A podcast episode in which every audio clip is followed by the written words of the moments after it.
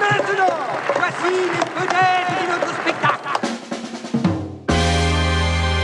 J'aimerais bien qu'on pose nos armes et qu'on discute. Bon, bah lui, il va me prendre la tête. Jack, je veux que vous me dessiniez comme une de vos françaises. Ah non, c'est chouchou, je veux, pas la moche. Zut, rezut et rezut derrière Ah, je vois, monsieur se fout de moi. Monsieur fait d'ironie. Mais où est-ce que vous vous croyez, merde? Au cirque? Ben ça, c'est du spectacle. Vous aimez le cinéma Nous non plus. Bonjour, bonsoir à toutes et à tous. Petite question pour euh, commencer cet épisode. Quel est le point commun entre wokisme, promulgué, museau, exosquelette, remercier, baltringue, implication, fonction, lieu et rapport étroit? Frédéric Mitterrand. Eh bien, pas du tout.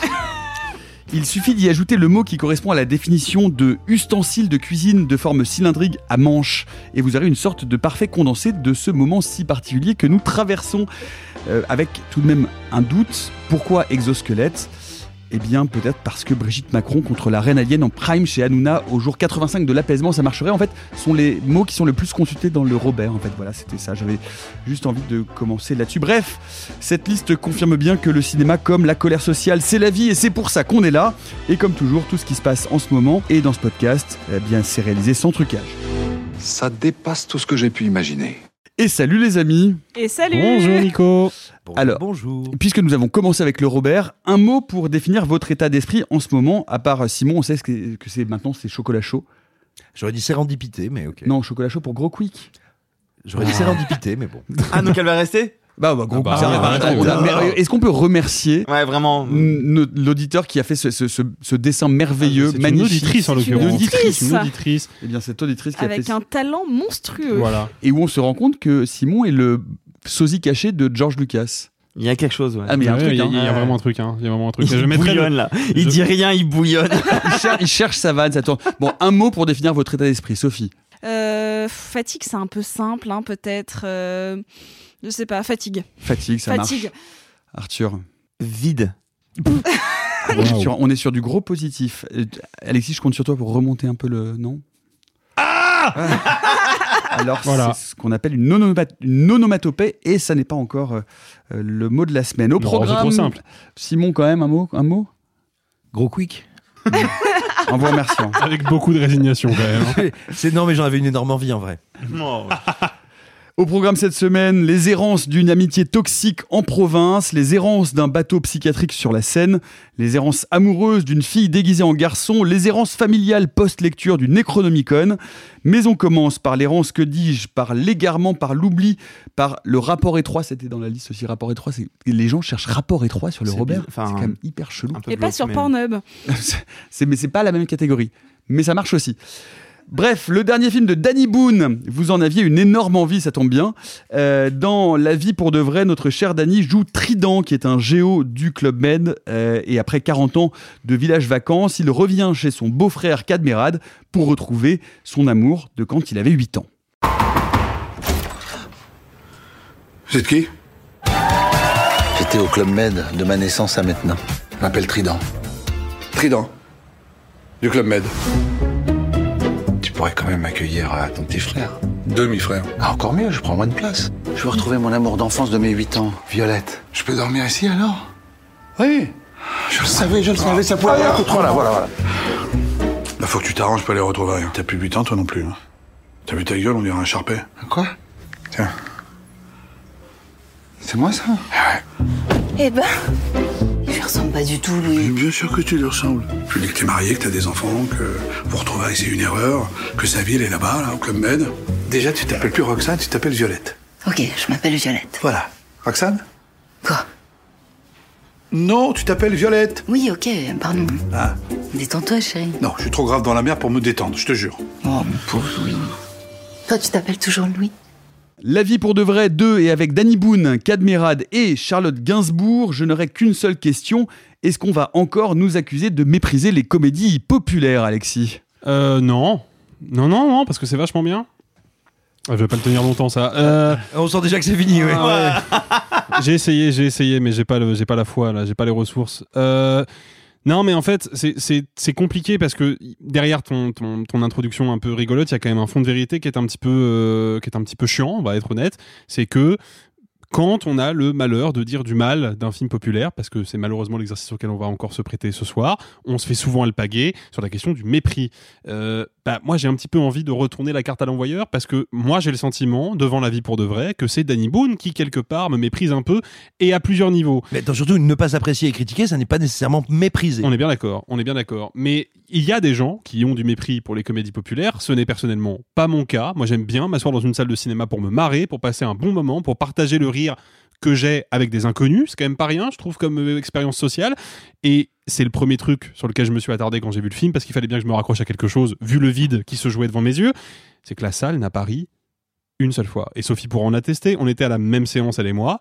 Personne n'a esquissé le moindre soupir toute la séance. Et ça, c'est un vrai problème. Le soupir ou le rire C'est-à-dire qu'il y a même. Même pas, hein. Voilà, il n'y a même pas eu une petite exclamation de Oh, tiens, c'était pas mal. ça. Mais alors, Non, question, rien. vous l'avez- vu à quelle séance? Alors, c'est moi qui pose les questions. En EHPad, Pardon, euh, Alors, tu n'as pas, le- une tu n'as réaction. pas le monopole des questions. Alors, si. Vous l'avez vu Non, à quelle non, séance? On l'a vu, On l'a euh, vu- le mercredi. À l'UGC Les à Halles, 11 et heures. c'était. euh, Ouais, à 11 Voilà. ouais. Ok. Non, mais parce que. Non mais la salle, la salle était pas pleine, loin s'en faut, mais il y avait quand même Mais- 40 ou 50 personnes. Des 40 ou 50 personnes qui rient, ça s'entend, quoi, tu vois. Ouais. Et là, vraiment, un silence total. T'es pas seul sur la rangée, hein, Moi, euh. Moi, je l'ai vu à la séance de 19h et ça s'est marré. Donc, c'est pour ça, il y a. Oui, il y a non, un mais il faut toujours se méfier tu vois. de une séance. C'est ça, vois. Évidemment. Je te dirais par exemple, moi j'ai découvert Super Mario avec Nicolas, on peut pas dire que la salle était enthousiaste et pourtant En même, indiscutablement. temps, en même temps, les trois quarts de la salle avaient moins de, moins de 12 ans.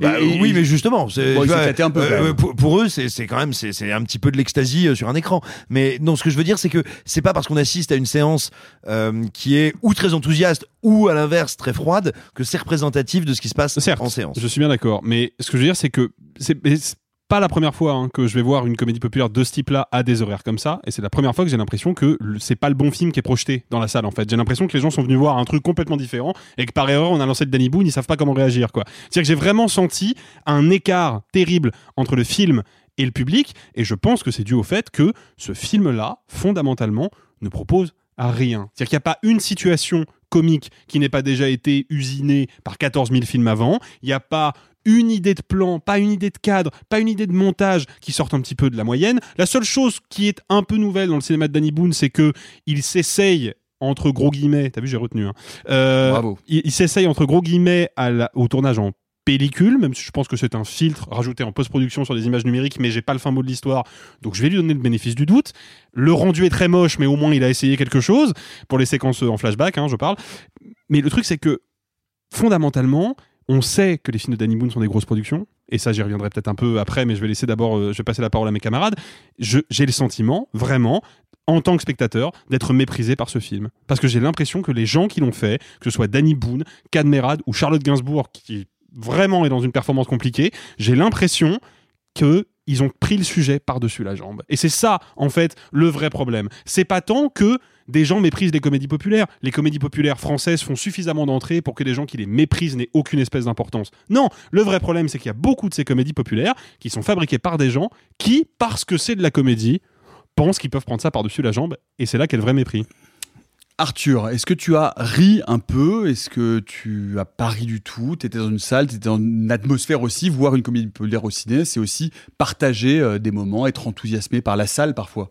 Euh, j'ai ri deux fois et euh, vraiment je l'ai remarqué parce que effectivement au début la salle ne riait pas trop et d'ailleurs ça va de pair avec ce que moi je trouve du film à savoir que les 30 premières minutes les 30 premières minutes sont catastrophiques en termes d'écriture et d'exécution c'est vraiment calamiteuse tu, passes d'un sujet à l'autre tu ne comprends rien tu ne t'attaches à personne enfin, vraiment c'est vraiment raté et là, la salle a commencé à rire un petit peu plus par la suite, une fois que l'histoire s'installe. Euh, j'ai ri deux fois. J'ai eu un petit hum qui m'a surpris parce qu'un Un petit quoi? Un petit hum. C'est- un sourire. C'est un, un petit, un, un- un un- demi-sou c'est- très léger, c'est un petit, tu vois. La salle était, a vraiment rigolé et ça m'a surpris parce qu'en plus c'est sur un ressort que je déteste et qui est vraiment quelque chose que que je qui m'a ah qui qui m'agace énormément dans le film, c'est cette vision qu'a Danny Boone de dire regardez les Parisiens sont aigris, moi je vais apporter de la légèreté. Ce qui m'agace profondément parce qu'on sait que Danny Boone est parisien et aigri et surtout un multimillionnaire qui nous fait passer. Enfin bon bref, il y a beaucoup de Non, choses on qui m'agacent. là-dessus, t'inquiète. Hein. On, on- on va, On va y re- revenir. On va Voilà. revenir, je pense. là-dessus. Mais il y a un truc à fonctionner, c'est la scène du Uber. Je ne l'explique pas, mais il y a un moment, je, je, Sophie va me lâcher un, un énorme ouate dans la tronche. Je ne l'explique pas, mais il y a un moment où Danny Boone accompagne son demi-frère Cadmerade Uber et va euh, tenir à porte et faire rigoler les gens. Et je ne sais pas ce qui s'est passé. J'ai eu un petit. Tu as retrouvé ton humanité. Et après, il y a eu un autre moment où j'ai eu un petit. hum, voilà, sur, euh, sur deux heures de film. Non, non, moi je trouve que globalement le rythme comique il est complètement à la ramasse, que moi je trouve que le film me prend de haut et, et, et moralisateur et me donne des leçons en permanence. Il y a un truc que je sauve malgré tout avant de donner la parole aux autres, c'est contrairement à Alexis, moi je trouve que Gainsbourg est dans un truc comique que je trouve plutôt intéressant, euh, que j'ai pas, j'ai pas l'habitude de la voir dans ce rôle-là, surtout en, en tout cas la première partie où on la voit. Avant qu'elle se révèle être la vraiment vraie, vraie elle, Euh, la partie où elle va séduire euh, Danny Boone, il y a un truc que je trouve assez intéressant de retrouver euh, Gainsbourg là-dedans. Le reste, euh, le reste c'est vraiment compliqué. Les incartades de Charlotte Gainsbourg dans la comédie, il y en a peu, mais parfois ça peut fonctionner. Euh, Sophie, enfin, je veux dire, c'est assez intéressant de prendre Charlotte Gainsbourg euh, à contre-emploi, à contre-pied sur de la comédie Je, populaire. je suis pas sûre Enfin, du titre, je le cherche, mais c'est pas de Donne-moi ta main. Prête- Si, Prête-moi ta, main, prête-moi ta main, avec Alain. Chabat qui est extraordinaire, qui est super drôle, euh, avec des ressorts comiques qui vont un petit peu loin, et notamment je me souviens d'une scène où euh, euh, en fait Alain Chabat est tellement énervé que sa belle famille l'ait adopté alors qu'en fait il a juste choisi une nana pour lui la faire passer pour une nana horrible pour qu'en fait finalement sa famille lui dise bah non t'as pas à te marier mon fils en tout cas pas avec elle bah, pour qu'on lui foute la paix. Et que vraiment il se retrouve dans une scène BDSM hyper chelou et que t'as la mère qui est jouée par Feu Bernadette euh, Euh, Lafont, fait Bernadette Lafont, ouais, ouais. euh, qui arrive et qui euh, finalement fait tout un discours à Alain Chabat en mode Ah, tu sais avec ton père aussi on faisait plein de choses un peu. Et vraiment il y avait quelque chose de super doux et super tendre. Et en fait je pourrais pour vous parler de ce film pendant des heures plutôt que de parler du Danny Boone parce que j'ai pas envie. Euh, j'ai vraiment pas envie.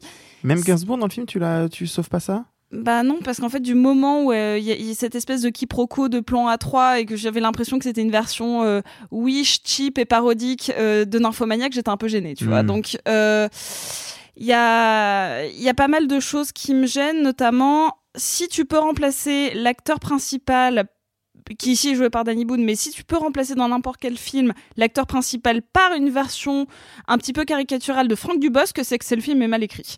Parce que pour moi, tu remplaces le personnage de Danny Boone par euh, Patrick euh, de Chirac, Camping, ouais. Mm. et bah franchement, ça donne le même film et ça me gêne. C'est bah, globalement le même personnage par ailleurs. Bah Enfin, oui, bah c'est une preuve que c'est quand même assez piètrement écrit, surtout pour euh, à la limite. Je, je vais être très honnête, hein, personnellement, je trouve que les films camping sont vraiment nuls à chier. Je trouve que Patrick Chirac est un grand personnage de comédie. Mais juste, il est pas, il est pas au bon endroit. Mais je suis, Non, mais le pire, c'est que j'ai même pas de mépris du tout pour les films euh, camping. hein. Enfin, je, je, je trouve que c'est une espèce de, euh, c'est une tentative et ça a au moins le le le, le, le mérite d'être un peu unique. Enfin, c'est un peu comme les tuches, on aime, on n'aime pas. euh. bah ouais, c'est a- un personnage qui a une identité. Et là, le personnage de Boone. euh, Oui, mais vous voyez ce côté. Ouais, bien sûr, euh, bien genre, franchement, ça changerait quoi de le remplacer par Ah, mais je suis d'accord, je suis d'accord, complètement. ouais. Euh, Et- bah déjà, euh, si, il faut réimprimer plein d'affiches.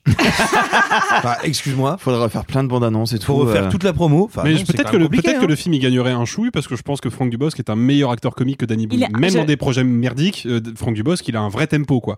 Là, Danny Boone, il est en carafe. hein. Puis je trouve qu'il a quelque chose de très attachant, Franck Dubosc. Euh, c'est pas que je trouve Danny Boone euh, mauvais euh, dans ce rôle-là. Franchement, je, je trouve que tout le monde est au même niveau qui est bas. Mais je peux pas dire genre oh mon dieu je peux pas le regarder tellement il joue mal parce que de toute manière il a composé son personnage pour lui donc il y a Mm. pas il y a, y a pas trop de, de fausses notes juste c'est tellement insipide. Puis c'est tellement caricatural. Coucou je suis le géo du club. Il s'appelle Trident. À quel moment c'était une bonne idée? Ah si, je me souviens de- du deuxième- moment où j'ai rigolé, pardon, excusez-moi. Vas-y, j'avais fini. Le bus. Voilà, les gens qui vont voir le, le, le- le film se souviendront de la première fois où Danny Boone voit un bus parisien. Je ne sais pas pourquoi, j'ai un petit... ah je comprends. Tu vois ce que je veux dire? J'ai un petit... Oh Parce que c'est presque une idée un peu absurde. Ouais, et je trouve que ouais. le film va jamais assez dans l'absurde. il raison. est toujours tellement. euh, Moi, la- la- les scènes avec Madénian me cringe, mais Ah me là cringe. Ah, c'est compliqué, hein. C'est compliqué. Simon.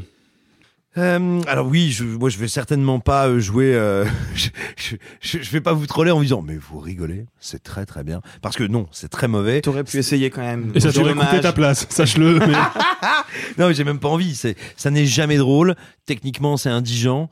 Euh, c'est très compliqué, mais c'est d'autant plus triste qu'il y a, moi, il y a deux choses qui m'intéressent autour de, de Danny Boone, euh, vraiment, très sérieusement. C'est que, euh, bah, contrairement à ce qu'on pourrait penser euh, quand on voit ses derniers films, surtout le précédent euh, 8 rues de l'humanité qu'il avait fait pour Netflix, Boone est un énorme cinéphile. Mais vraiment, un énorme Oui. cinéphile. On l'a vu en un- vidéoclub sur Comini. Euh, Ouais, et le vidéoclub est assez dingue. hein. Et c'est un très très fin connaisseur, notamment du cinéma américain, on va dire de l'âge d'or des studios. C'est quelqu'un qui a une fascination pour Capra, qui a- c'est quelqu'un qui a une fascination pour des films comme Bienvenue Mr. Chance.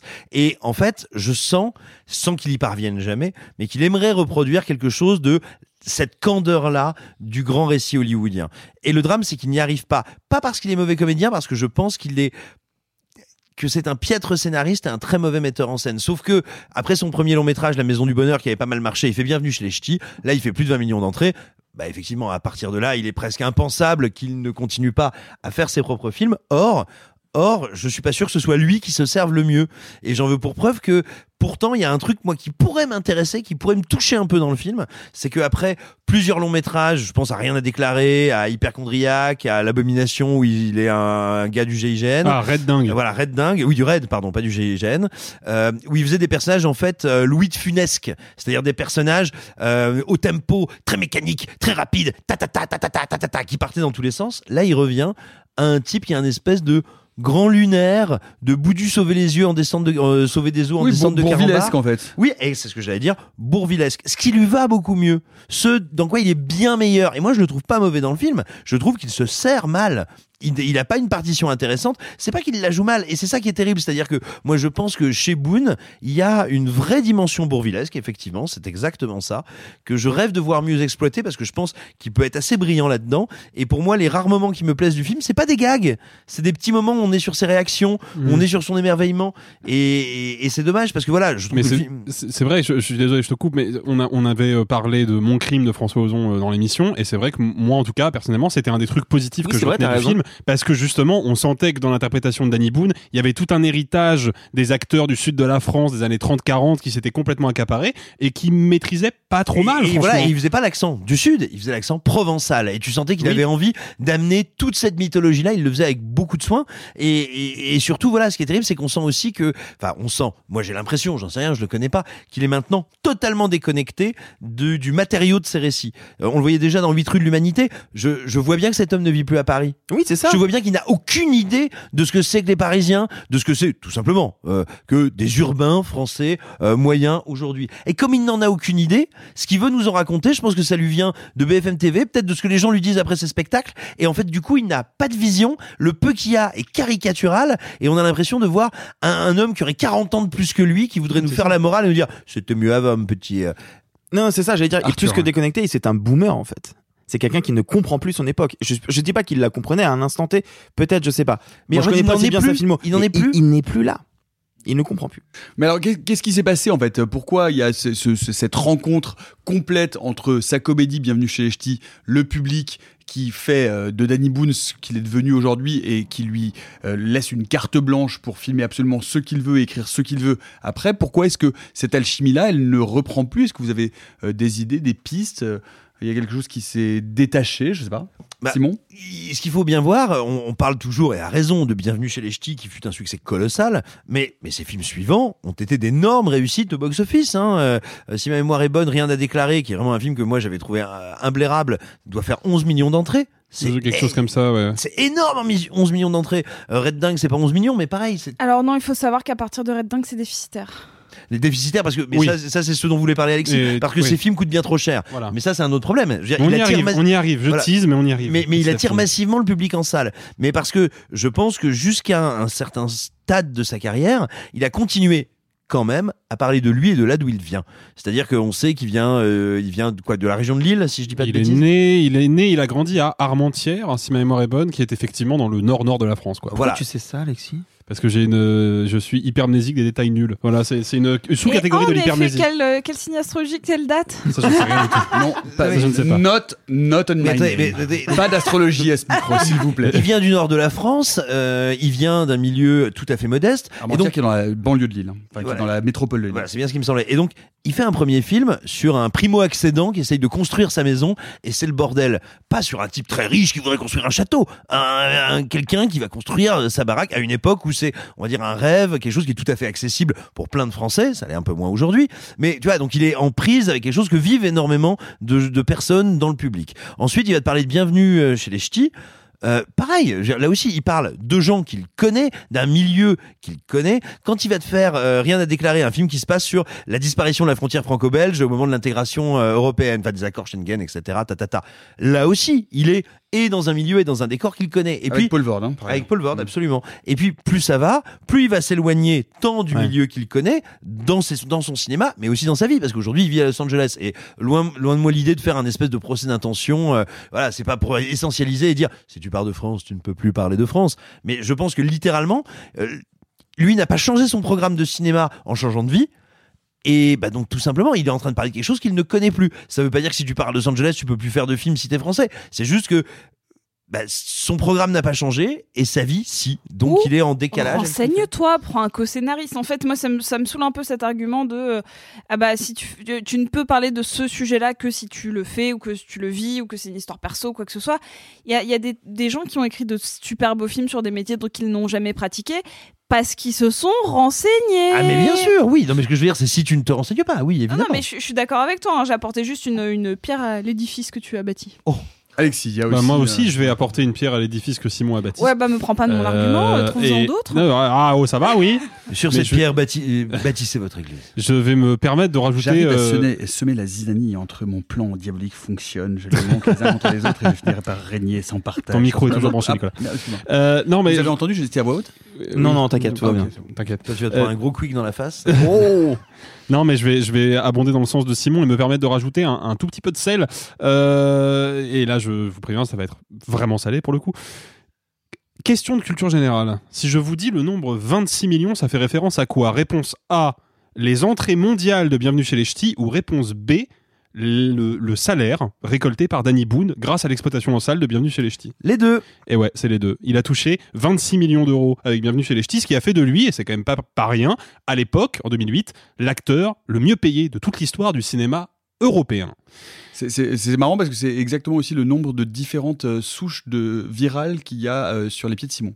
Oui, effectivement. Ah, on est peut-être passé à 27 Incroyable. maintenant, mais euh, fou, parce que hein. c'est exponentiel. C'est marrant parce qu'on a fait des. Bon, bref. J'aimerais mais- tellement que les personnes qui nous écoutent voient la tête de Simon à cet instant Oh, je pense précis. qu'il l'imagine très bien. Euh, non, mais donc il a touché beaucoup d'argent. Euh, une fois qu'on a dit ça, on a, on a tout dit, on a un peu rien dit. Ce qu'il convient de rappeler, parce que mine de rien, c'est plus trop rappelé aujourd'hui, quand les nouveaux films de Danny Boone sortent en salle, c'est que, effectivement, il réside à Los Angeles, mais, et c'est Mediapart qui l'avait révélé en 2019, il a d'abord été euh, résident fiscal américain, puis maintenant il est résident fiscal britannique, tout en continuant de vivre à Los Angeles, et il a, au cours de sa carrière, euh, en parallèle plutôt de sa carrière, investi des dizaines de millions de dollars dans des fonds spéculatifs dont la plupart étaient basés dans des paradis fiscaux, ce qui lui permettait d'avoir des retours sur investissement qui n'étaient pas taxés. Pourquoi je dis ça? Parce que ça n'est évidemment, ça n'a rien à voir avec la critique cinéma. Parce que moi, quand je m'assois dans une salle, je, évidemment, j'ai ma suspension consentie de l'incrédulité qui s'active. J'accepte que le personnage que je vois, quand bien même je sais, je sais que c'est un acteur, je le vois et je me dis, ok, bon bah je vais, je vais accepter de croire que tu es ce personnage Un gentil Géo. un gentil géo. Mais pas que un gentil géo, c'est surtout un gros babos idéaliste qui débarque à Paris en tongue avec pas une thune et qui vient dans le métro parisien dire aux Français qui travaillent tous les jours à Paris Eh les gars, souriez, la Ah. vie est belle, applaudissez-vous. Alors, oh, ah. outre le fait que le film, et ça je pense que c'est pour des raisons pratiques, donc je vais pas en tenir rigueur à Danny Boone, mais le résultat est quand même ce qu'il est, le film, toutes les séquences de métro du film ont été tournées sur la 7 bis, ou la 3 bis, en tout cas une ligne bis, qui est donc une des lignes de métro de Paris les moins fréquentées avec le moins de stations, donc c'est pas la vision la plus authentique du métro parisien en C'est une des Nord-de-Pointe. seules lignes où tu fais pas la différence entre les jours de grève et les jours de. Exactement. Mais c'est pas, sur- c'est pas dans la station fantôme de la Porte des Lilas non. où sont Non, non, il a tourné, non, il non, a non. tourné dans le vrai métro, mais il a tourné sur la 3 bis ou la 7, peu importe. Et le truc, c'est que, outre ce truc-là, c'est-à-dire que moi, je connais un peu le métro parisien, donc je vois ça et je me dis, ok, je sais où tu as tourné et je sais que c'est pas du tout représentatif de la réalité des transports en commun euh, de l'île de France, mais surtout, tu es extrêmement riche et tu n'as même pas la décence de payer tes impôts dans le pays où tu vends tes films, donc ne viens pas me donner des leçons de vie, quoi. Alors, juste un petit truc par contre que je voudrais rajouter sur Danny Boone, parce que c'est un truc qu'on dit rarement, et, et attention, hein, c'est pas du tout pour minorer ce que tu viens de dire, à quoi je suis assez attaché aussi, mais il y a quand même un truc qu'il faut dire, qui est peu connu. Euh, Danny Boone, de par le succès de ses films, engrange énormément de fonds de soutien. Le fonds de soutien, c'est une taxe qui est prise sur les tickets de cinéma et euh, qui fait qu'en gros, bah, ton entreprise de production, et Danny Boone est aussi producteur, coproducteur de ces films, euh, bah, tu, tu engranges un espèce de trésor de guerre qui est pensé pour permettre de produire tes films suivants, pour éviter les one-shots et faire en sorte qu'il y ait de la production en continu. Et bien, Danny Boone a pris pour habitude d'utiliser son fonds de soutien pour aider les films des autres. Et il y a pas mal de réalisateurs et de producteurs en France qui vont voir Danny Boone pour lui dire est-ce qu'il y a moyen que tu me files un petit peu du fonds de soutien Mais incroyable. Oui, non mais non mais tu vois, il faut aussi dire ça. Mais Non, il sûr. faut, il faut le rappeler, mais c'est ce qu'on appelle la philanthropie. Et la philanthropie, ça pose de vraies questions. Mais là, je c'est suis un d'accord autre avec toi. débat. Non mais je suis d'accord avec toi, mais je Parce voulais aussi, pourrait rappeler- aussi, on pourrait aussi effectivement rajouter, tu as raison hein, sur la question du fonds de soutien, mais tout à l'heure Sophie disait que ça fait un petit moment que les films de Danny Boone sont déficitaires. Ils sont déficitaires pourquoi? Parce que c'est des films qui coûtent entre une fois et demie et deux fois le budget qu'ils devraient vraiment coûter. Pourquoi? Parce que Danny Boone prend 3 à 6 millions d'euros de cachet par film. Ça veut dire que le film n'est pas encore sorti en salle. Danny Boone a déjà touché 3 à 6 millions d'euros. Donc forcément, ça, ça fait partie du budget du film. ça fait beaucoup d'euros à toucher. Et oui, et ça, gon- ça gonfle les budgets et ça fait que des comédies comme Arrête Dingue euh, ou comme Superchondriac sont des films déficitaires, bien qu'ayant engrangé des millions d'entrées en Il faut savoir salle. que Red Dawn coûte quasiment le même budget que le dernier Trois Mousquetaires. Bah, bah, Ouais, celui-là, c'est est, ça. celui-là est pas loin, il est à 23 millions. Donc La, euh, la, tu la- as la petite famille, 20 la petite famille, c'était 32 millions. Non mais, non mais Non, la mais vie pour de que- vrai, 23 millions, ça n'a aucun sens. Vraiment, tu Ah ouais. ne sais pas où l'argent est parti, à part dans les poches des trois acteurs.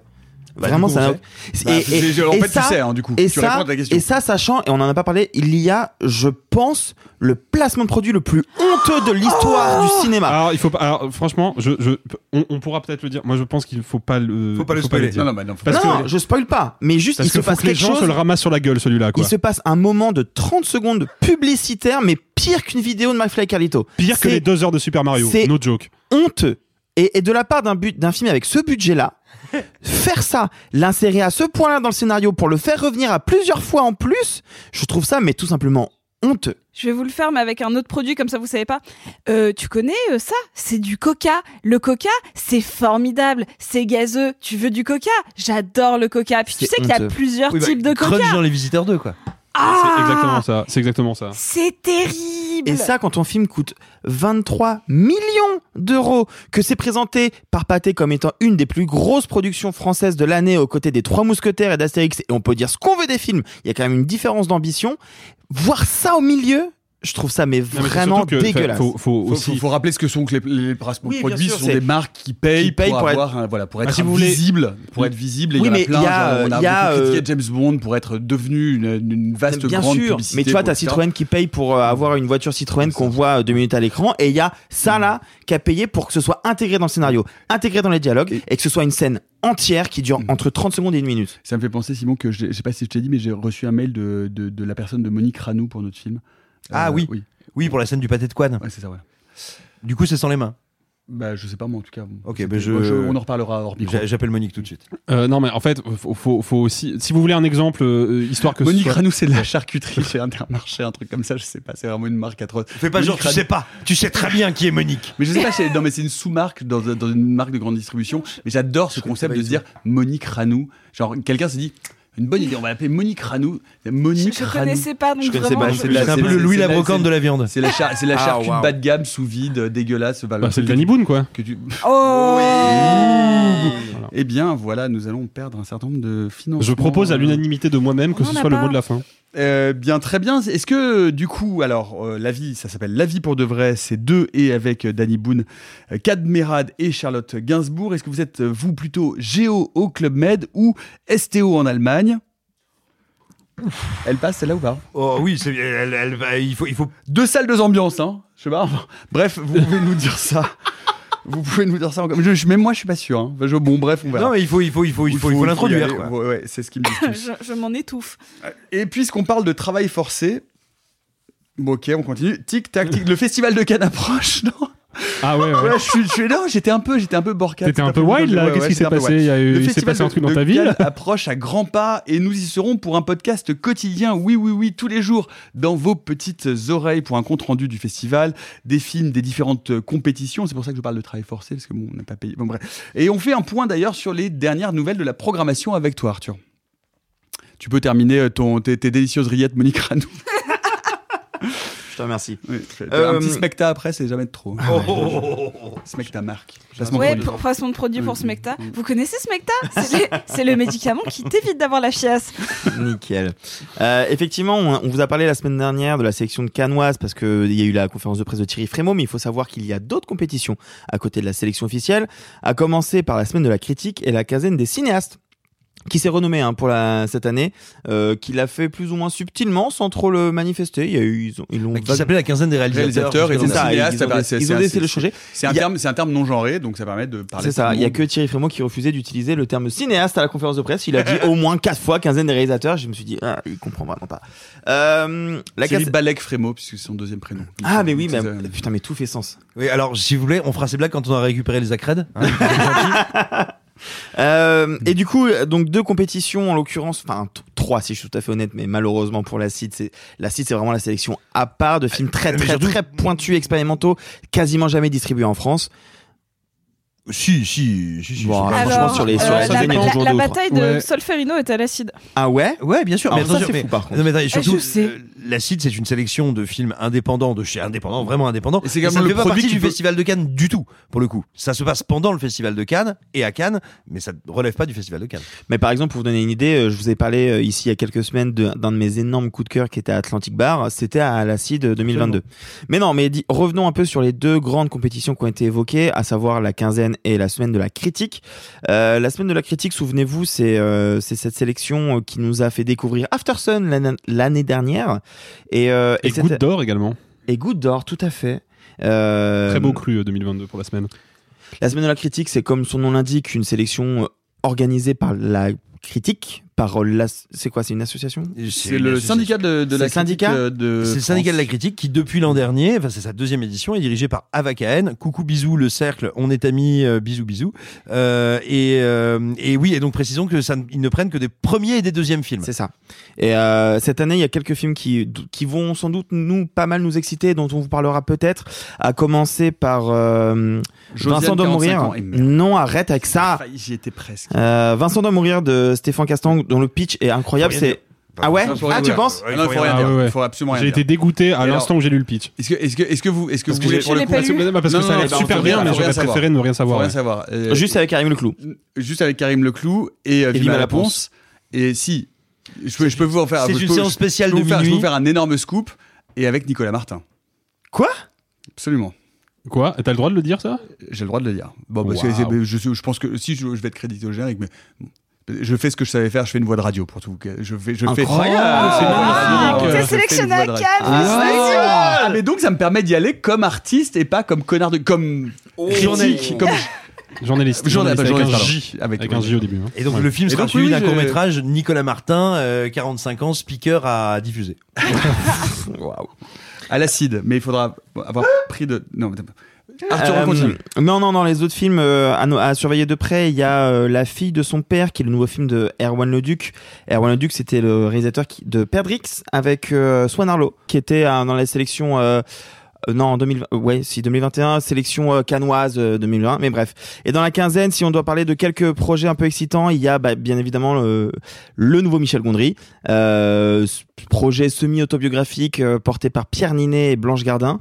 Ça, ça a l'air dingue. Ça, ça a l'air dingue. ça- ça- ça- on en a une énorme envie. Hein. Ouais, ouais. On en a une énorme envie. Énorme oui, mais euh, envie. quick. Oh non. Euh, à retenir aussi, euh, en retenez ce nom, The Sweet East, c'est le, c'est le premier film de Sean Price Williams, qui est le chef-op des frères Safdie. Oh, Uncut James. Good Times, et avec en acteur principal Jacob Elordi, qui est euh, le frat boy euh, un peu méchant de Euphoria. Euh, voilà, il y a d'autres films euh, qu'on va regarder de près. Il y a nouveau Bertrand Mandico, il y a nouveau Cédric Kahn. Bref, deux belles sélections. Bertrand En Mandico plus- qu'on attend beaucoup. hein. Moi, je suis très curieux de voir. Pour le- de vrai Oh, ouais, bien sûr. Ah, Non, moi, je son suis très cinéma met euh, Hop, complètement hermétique. Mais moi, je suis très curieux de voir le prochain film de Bertrand Mandico. On te le laisse. Oui, bah, j'irai volontiers. Très bien. Voilà. C'est con parce que je vais aller le voir et je pourrais pas en parler. Parce que, bon, bref. Euh, il n'y a pas que Cannes dans la vie, vous savez. Il n'y a pas que Cannes. Bon, un peu quand même. Il y a aussi, par exemple, Cédric Nice. Kahn. Ah non, c'est pas sur la même Ah, c'est vrai, putain, Oh, Cédric Kahn de- à Cannes, je l'ai même pas, je l'ai même pas eu J'ai envie de te serrer la main très fort. Je suis fatigué. Et Jean-François Kahn Ça, non. Si, Attention, bah. tu vas déclencher la colère de Cannes. Ouais. Ouais, on va s'arrêter là peut-être. Yes, Ouais, we gros. can. Oh putain la vache, il est, il est fort le Cannes. Oui, Le trop, trop, Ah non, trop, trop. Faut garder ça. Allez, on passe. Sophie euh, et Alexis, vous étiez euh, le week-end dernier à Bruxelles pour le bif. Euh, et je dois dire que je vous déteste en fait. Je vous aime, mais je vous, je vous Mais aime. tu je vous convié, H-A-I-M. D'ailleurs que toi, pas le reste de l'équipe. Parce tu que vous avez convié. rencontré euh, Juan Antonio vraiment Sophie, Bayona. tu as rencontré la star de ton cœur qui n'est pas une drag queen, il faut le préciser. Ou Oui. enfin, ou on le sait, enfin pas qu'on sache. Peut-être. Peut-être. Peut-être. Euh, Juan Antonio Bayona. Ça m'étonnerait pas, tu vois. Genre, en vrai, euh, Pourquoi pas pas particulièrement. Mais je suis très très Euh, jaloux parce que euh, c'est vraiment un réalisateur que j'aime énormément. Et vous aviez l'air très heureux. On était très heureux, euh, surtout que j'ai eu la chance, enfin, on a eu la chance de revoir euh, quelques minutes après minuit, Ouais. de lui poser une question. D'ailleurs, euh, Nicolas, je ne te l'ai pas dit et je te le dis maintenant, je lui ai demandé si Cria Cuervos faisait partie de ses influences. Et Et, il a dit oui. Et il a dit oui. C'est pour ça qu'il y a Geraldine Chaplin dans ses films. Ah bah oui, bien sûr, parce que. bah, C'était la, la- la formulation de ma question, d'ailleurs, comme ça j'avais l'air un peu intelligente. D'accord. Euh, non, le BIF, c'est un festival super particulier euh, qui avant avait une espèce de- Le d'ambiance. Bruxelles International Fantastic Film Film Festival. Festival. Rappelons que ça se le et qui est un, un- un festival assez participatif parce que les gens crient, hurlent, commentent les films, ce qui normalement me satisfait, ce qui fait que j'ai insulté quelqu'un pendant quelques minutes après minuit. En pleurant, première fois que je fais Mais tu vas fermer ta gueule, putain Littéralement, il y a des gens qui peuvent en témoigner. Euh, Mais euh, ce qu'il faut dire, c'est que bah, dans le, le pif, le nif, le bif, enfin, je veux dire, le- le- les réactions même à Gérard Armé, c'est souvent pendant le générique, et ensuite les gens sont globalement relative- Non, non. relativement calmes. Non, Au bif, pas, pas du euh, tout. pas Non, bif. Et le bif, au contraire, les gens Alors, hurlent en permanence. Sauf, sauf les séances particulières de minuit comme The Project Wolf Hunting à Gérardmer où pour le coup Oui, ça mais- a hurlé. voilà, non, bien sûr. Oui, mais c'est une séance Mais c'est une séance spéciale. particulière. Parce que pendant la compète ou même dans leur compète, à Gérardmer, les gens sont très calmes. Au NIF aussi. Enfin, et pourtant, au NIF, ils sont très très agités pendant le, pendant générique. Mais à partir du moment où le film commence, à part de, de temps en temps des applauses quand euh, le grand méchant euh, se prend une, se prend une pile. Euh, bref, mais au bif, c'est beaucoup plus agité. C'est beaucoup plus agité, c'est un, un espèce de concours de blagues permanent euh, où on a de la bière en intraveineuse, donc ça, ça facilite. On a vu, euh, de- on a vu quelques films en plus, dont le Evil Dead Rise, qui pour le coup a été ponctué de, de choses vraiment très rigolotes. Mais euh, je laisserai Alexis peut-être parler de UFO Sweden. Ouais. J'ai tellement envie de le voir. Ouais, C'est ouais. super, Alors UFO super. Ouais, c'est Sweden, c'est cool. C'est euh, euh, le, le- le groupe suédois à l'origine de The The Unthinkable Unthinkable. qui Ouais. s'appelle The Crazy Pictures. Pictures, Crazy et Pictures. qui viennent de faire un film d'extraterrestre. euh, et- et- C'est ça, qui est, qui est infusé à mort de l'héritage Emblin euh, Ouais. Spielberg des années The 80. Unthinkable étant un film dont il faut qu'on reparle un mardi parce que moi c'est un film que je trouve invraisemblable et incro- incroyable fait avec des bouts de ficelle. Enfin c'est un collectif passionnant en tout cas.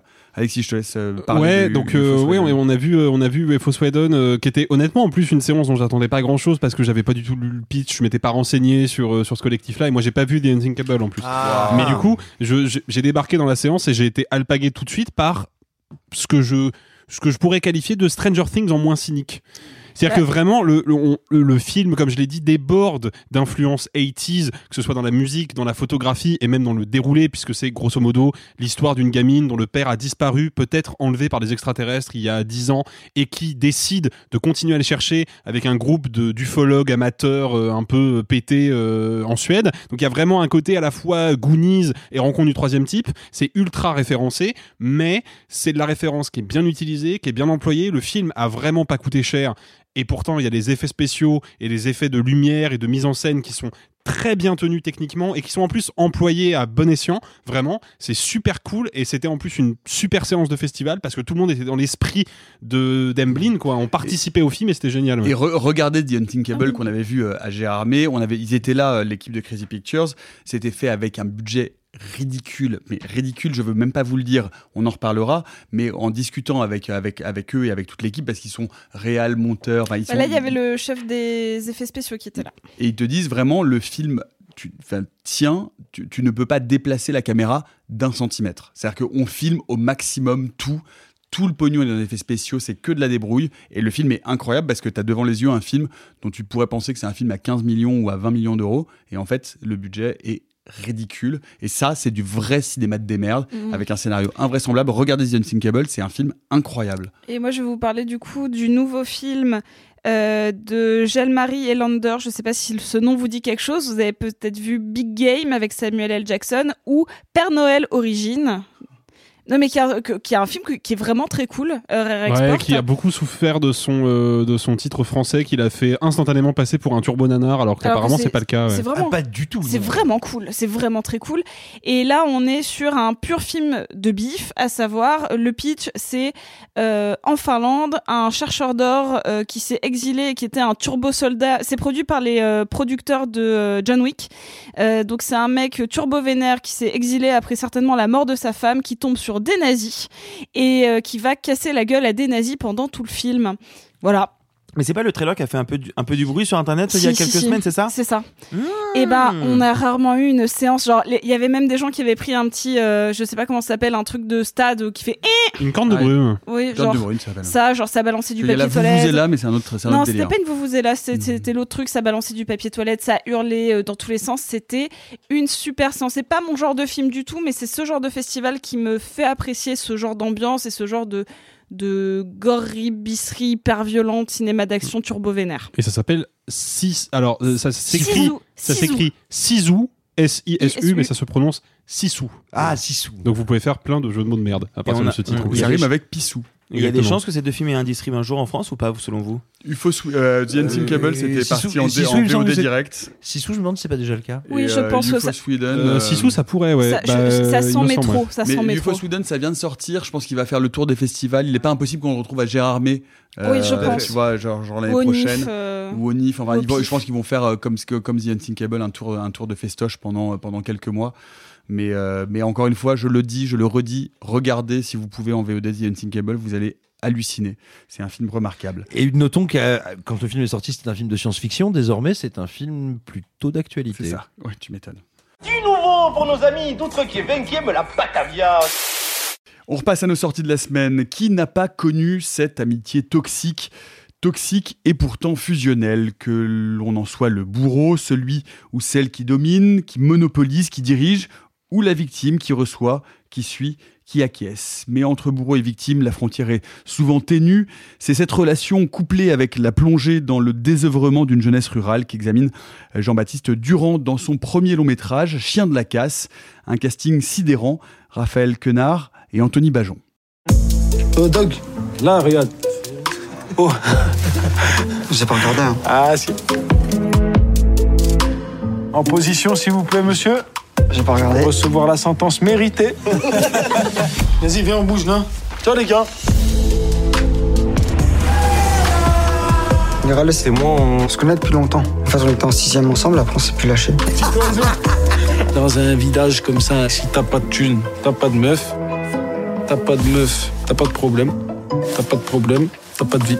Et moi, j'ai Dog, donc j'ai et des problèmes et pas de vie. Tu m'aimes? Chien de la casse de Jean-Baptiste Durand avec Raphaël Quenard, Anthony Bajon et Galatea Bellucci. Euh, c'est un film qui nous a tous pas mal secoué, Sophie. C'est un film vraiment assez puissant, assez fort, assez rare aussi. Bah, c'est littéralement les trois adjectifs que je comptais utiliser, donc euh, nous sommes complètement synchro. Comme Euh, souvent, Sophie, t'es ma préf, tu sais. Euh, non, c'est un, film qui est de toute manière, avant toute chose, surprenant.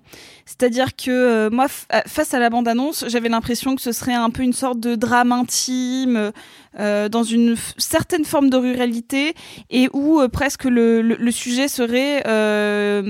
Quelqu'un dont la virilité enfin le virilisme sociétal l'empêcherait d'aller vers vers son homosexualité, euh, vers les sentiments qu'il développe pour euh, son meilleur ami, et que donc il va y avoir une forme de, euh, de domination particulière euh, qui de temps en temps peut, en plus peut être très maladroite dans le cinéma, le côté bah, je boulide parce que ou euh, je suis boulide parce que, enfin vraiment, là on n'est pas du tout dans ce rapport de force. Je trouve que c'est un film étrangement euh, solaire, brisé, euh, parfaitement interprété, je pense qu'on y reviendra, avec des vraies idées de mise en scène, une photographie plutôt sublime. C'est un premier long métrage. Il y a eu pas mal de courts métrages avant de la part du réalisateur. C'est son premier long. Donc c'est c'est vraiment un, un, un, un petit choc, j'ai envie de dire. C'est pas un film que je trouve parfait, mais que je trouve très beau par ses imperfections. C'est la grande surprise de la semaine, Simon. Enfin, c'est euh, donc un premier film. On reparlera aussi de la production. Euh, ton- ta, ta première impression comme ça. Ma, ma première impression, euh, c'est que hum, c'est intéressant parfois, tu vois, de, de réinterroger certains adjectifs qu'on emploie pour parler de cinéma. Et par exemple, il y a un adjectif tout bête, qu'on croise tous, qu'on soit euh, spectateur, public, critique, euh, lecteur ou non de presse culturelle, c'est spectaculaire. Et vous savez, il y a parfois cette idée, euh, enfin pas parfois, même très souvent, euh, qu'on entend, même de la part de gens qui aiment beaucoup le cinéma, des cinéphages ou des cinéphiles. Ouais, mais vu combien coûte aujourd'hui le cinéma, moi je me réserve le grand écran pour les films spectaculaires. C'est quoi le spectacle finalement au cinéma? Est-ce que c'est voir euh, du destruction porn numérique comme on en a vu 16 milliards de fois? Est-ce que c'est forcément quelque chose qui inclut de l'explosion, une idée du spectacle comme truc opératique et un peu générique désormais? Ou est-ce que le spectacle c'est la puissance de ce que déclenche en toi le film. Bah, si on se dit que le spectacle, c'est effectivement les ravages qu'une œuvre peut causer en toi et, euh, et oui, euh, véritablement le- l'explosion qu'elle engendre, bah écoutez, moi, euh, Chien de la casse, c'est le film le plus spectaculaire que j'ai vu depuis quelques semaines, sinon quelques mois. Et je prends en compte les Avatars, les John Wick. Entièrement d'accord. Alors là-dessus, pour le coup, on est 100% raccord. c'est-à-dire que finalement, et attention, c'est pas du tout euh, pour pour vomir ou dédaigner le cinéma euh, d'action, on va dire, euh, mais même ce même ce cinéma-là n'est jamais fonctionnel, n'est jamais puissant que quand il arrive à nous émouvoir, à nous entraîner avec ses personnages. Et ben donc c'est précisément ce que fait Chien de la casse, à savoir nous mettre au contact de personnages si invraisemblablement bien écrits, si rarement représentés au cinéma et si excellemment interprété que ça en devient ravageur. Et moi, j'aimerais dire un truc, alors euh, sans du tout partir dans le, le récit euh, autobiographique parce que c'est pas l'objet, mais euh, c'est tout bête. Hein. Moi, j'ai grandi grosso modo entre la Bourgogne et l'Auvergne, et euh, et non seulement c'est rare de voir le cinéma représenter euh, les petits bleds, les petites villes, euh, la nature autour, bref. Cette ruralité française, mais qui est Sans vécue être entomologiste, à aucun c'est moment. exactement ce que j'allais dire. Mais donc cette ruralité française qui est vécue par des millions, sinon des dizaines de millions de Français, sans, on va dire, appréhender le social comme un fait d'actualité. Nous allons faire du social pour parler de l'usine qui ferme. Nous allons faire du social pour parler de telle force qui traverse euh, les populations. Non, là, on va parler de quel est l'état d'âme ou quel est l'état de l'âme des gens dans des territoires qu'on laisse à l'abandon, que le collectif ne regarde plus, parce qu'ils ne sont pas représentés médiatiquement, ils ne sont quasiment plus représentés culturellement, donc collectivement, eh ben, comment est-ce qu'on vit? Et je trouve que c'est fait sans aucune forme de misérabilisme, mais au contraire avec une poésie incroyable. Et, après, je, repasserai la parole à mes, petits camarades. Et ce que j'aime particulièrement, c'est que, et c'est pour ça que je dis la, la question du misérabilisme, ou plutôt de son absence, est fondamentale dans le film. Ça n'est qu'un des aspects, mais moi, c'est un aspect qui me touche beaucoup. C'est de montrer qu'en fait, euh, y compris quand c'est la merde, qu'il n'y a pas de taf, qu'il n'y a pas d'argent, euh, qu'on n'a que des amitiés toxiques ou peut-être tout simplement euh, trop amoureuses de, ou qui prennent trop de place, tu vois. Eh bien, quand on a tout ça, en fait, euh, il y a, je le redis, j'aurais employé le terme, il y a de la poésie. Les dialogues du film sont magnifiques, pas parce qu'ils seraient surécrits, pas parce qu'on voudrait mettre de belles lettres dans euh, la bouche de Jean Ducru. Non, parce que en fait, et toutes les personnes qui nous écoutent, euh, qui ont euh, vécu dans dans dans dans dans, ces coins-là, le savent. Dans ces villages. Non, mais dans ces villages, dans ces petites villes, dans ces espaces, euh, le, le savent, le savent très bien. C'est qu'en fait, oui, il y a une poésie, il y a une beauté de l'expression, une beauté de la langue, et on est dans, dans des dialogues qui sont à la fois, moi, c'est toujours ça qui me touche le plus au cinéma, et naturaliste et incroyablement stylisé. Et ça, c'est magnifique. C'est intéressant, Alexis. Euh, et ce qui est passionnant dans ce film, c'est que il y a du cinéma du réel, c'est-à-dire que effectivement, euh, moi qui ai passé aussi une partie de ma vie dans un petit village, bah voilà, la, bande de gars, la bande de gens sur la place du village, le soir, désœuvrés, on l'a vécu, on l'a vu, la bande d'ados euh, à différents âges. Enfin, donc il y a quelque chose d'à la fois extrêmement documentaire et en même temps, ça n'est pas du tout un film documentaire, c'est une vraie tragédie humaine. Bah oui, et c'est euh, ce qui est intéressant, c'est que c'est un film qui a effectivement une, portée tragique et, et dramatique très intense, alors même que pendant une bonne partie du film, il y a techniquement parlant pas de drame. C'est-à-dire qu'on est justement sur un. Comme c'est un film qui va explorer la ruralité d'aujourd'hui, cet espace rural et ses différentes conflictualités et surtout ses différents problèmes sociaux, culturels, économiques, à commencer par la staticité des populations qui y vivent, et c'est une staticité qui est subie la plupart du temps, qui n'est pas souhaitée nécessairement. Que vivent ceux qui ne sont, qui ne sont pas partis? Exactement. Et bah du coup, le film va être narrativement statique. Sauf que cette staticité narrative, il va pas euh, la laisser euh, pourrir dans un coin, il va vraiment la travailler. Il va la travailler comme un sujet.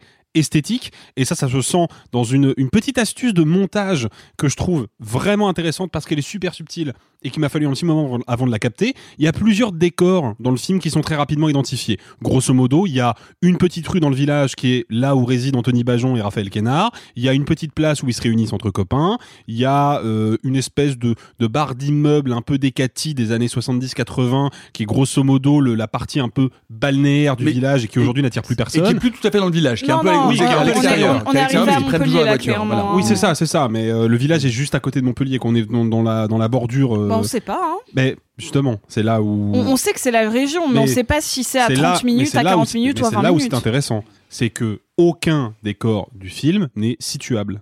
On ne sait jamais où on est par rapport à où. C'est-à-dire que faut bien comprendre que quand vous êtes sur la petite plage du village, vous savez évidemment que vous êtes probablement à 5 ou 10 minutes à pied de l'endroit où habitent Raphaël Quenard et Anthony Bajon. Mais vous êtes incapable en tant que spectateur de visualiser le trajet qui permet d'accéder d'un point A à un point B. Et c'est là qu'est tout l'enjeu euh, esthétique du film que je trouve très beau. Ouais, mais Alexis, je, je voudrais vous- euh, nous, nous arrêter collectivement. C'est-à-dire que là, là, on, on parle, on parle d'intentions qui sont effectivement euh, très belles et très louables.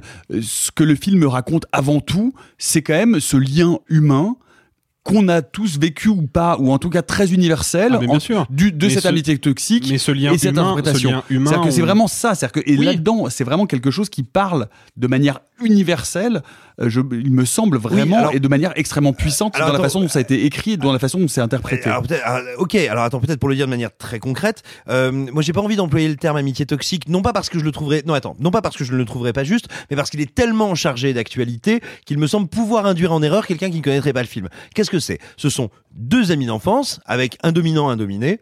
Mais comme ça arrive très souvent, pas et qui sont pas forcément malheureux d'être ainsi, mais qui sont ce qu'on peut appeler un coup de foudre amical, un amour amical. Et entre ces deux-là, va Ça s'appelle arriver- frère d'ailleurs. Enfin, c'est Oui. important, c'est-à-dire qu'il Oui.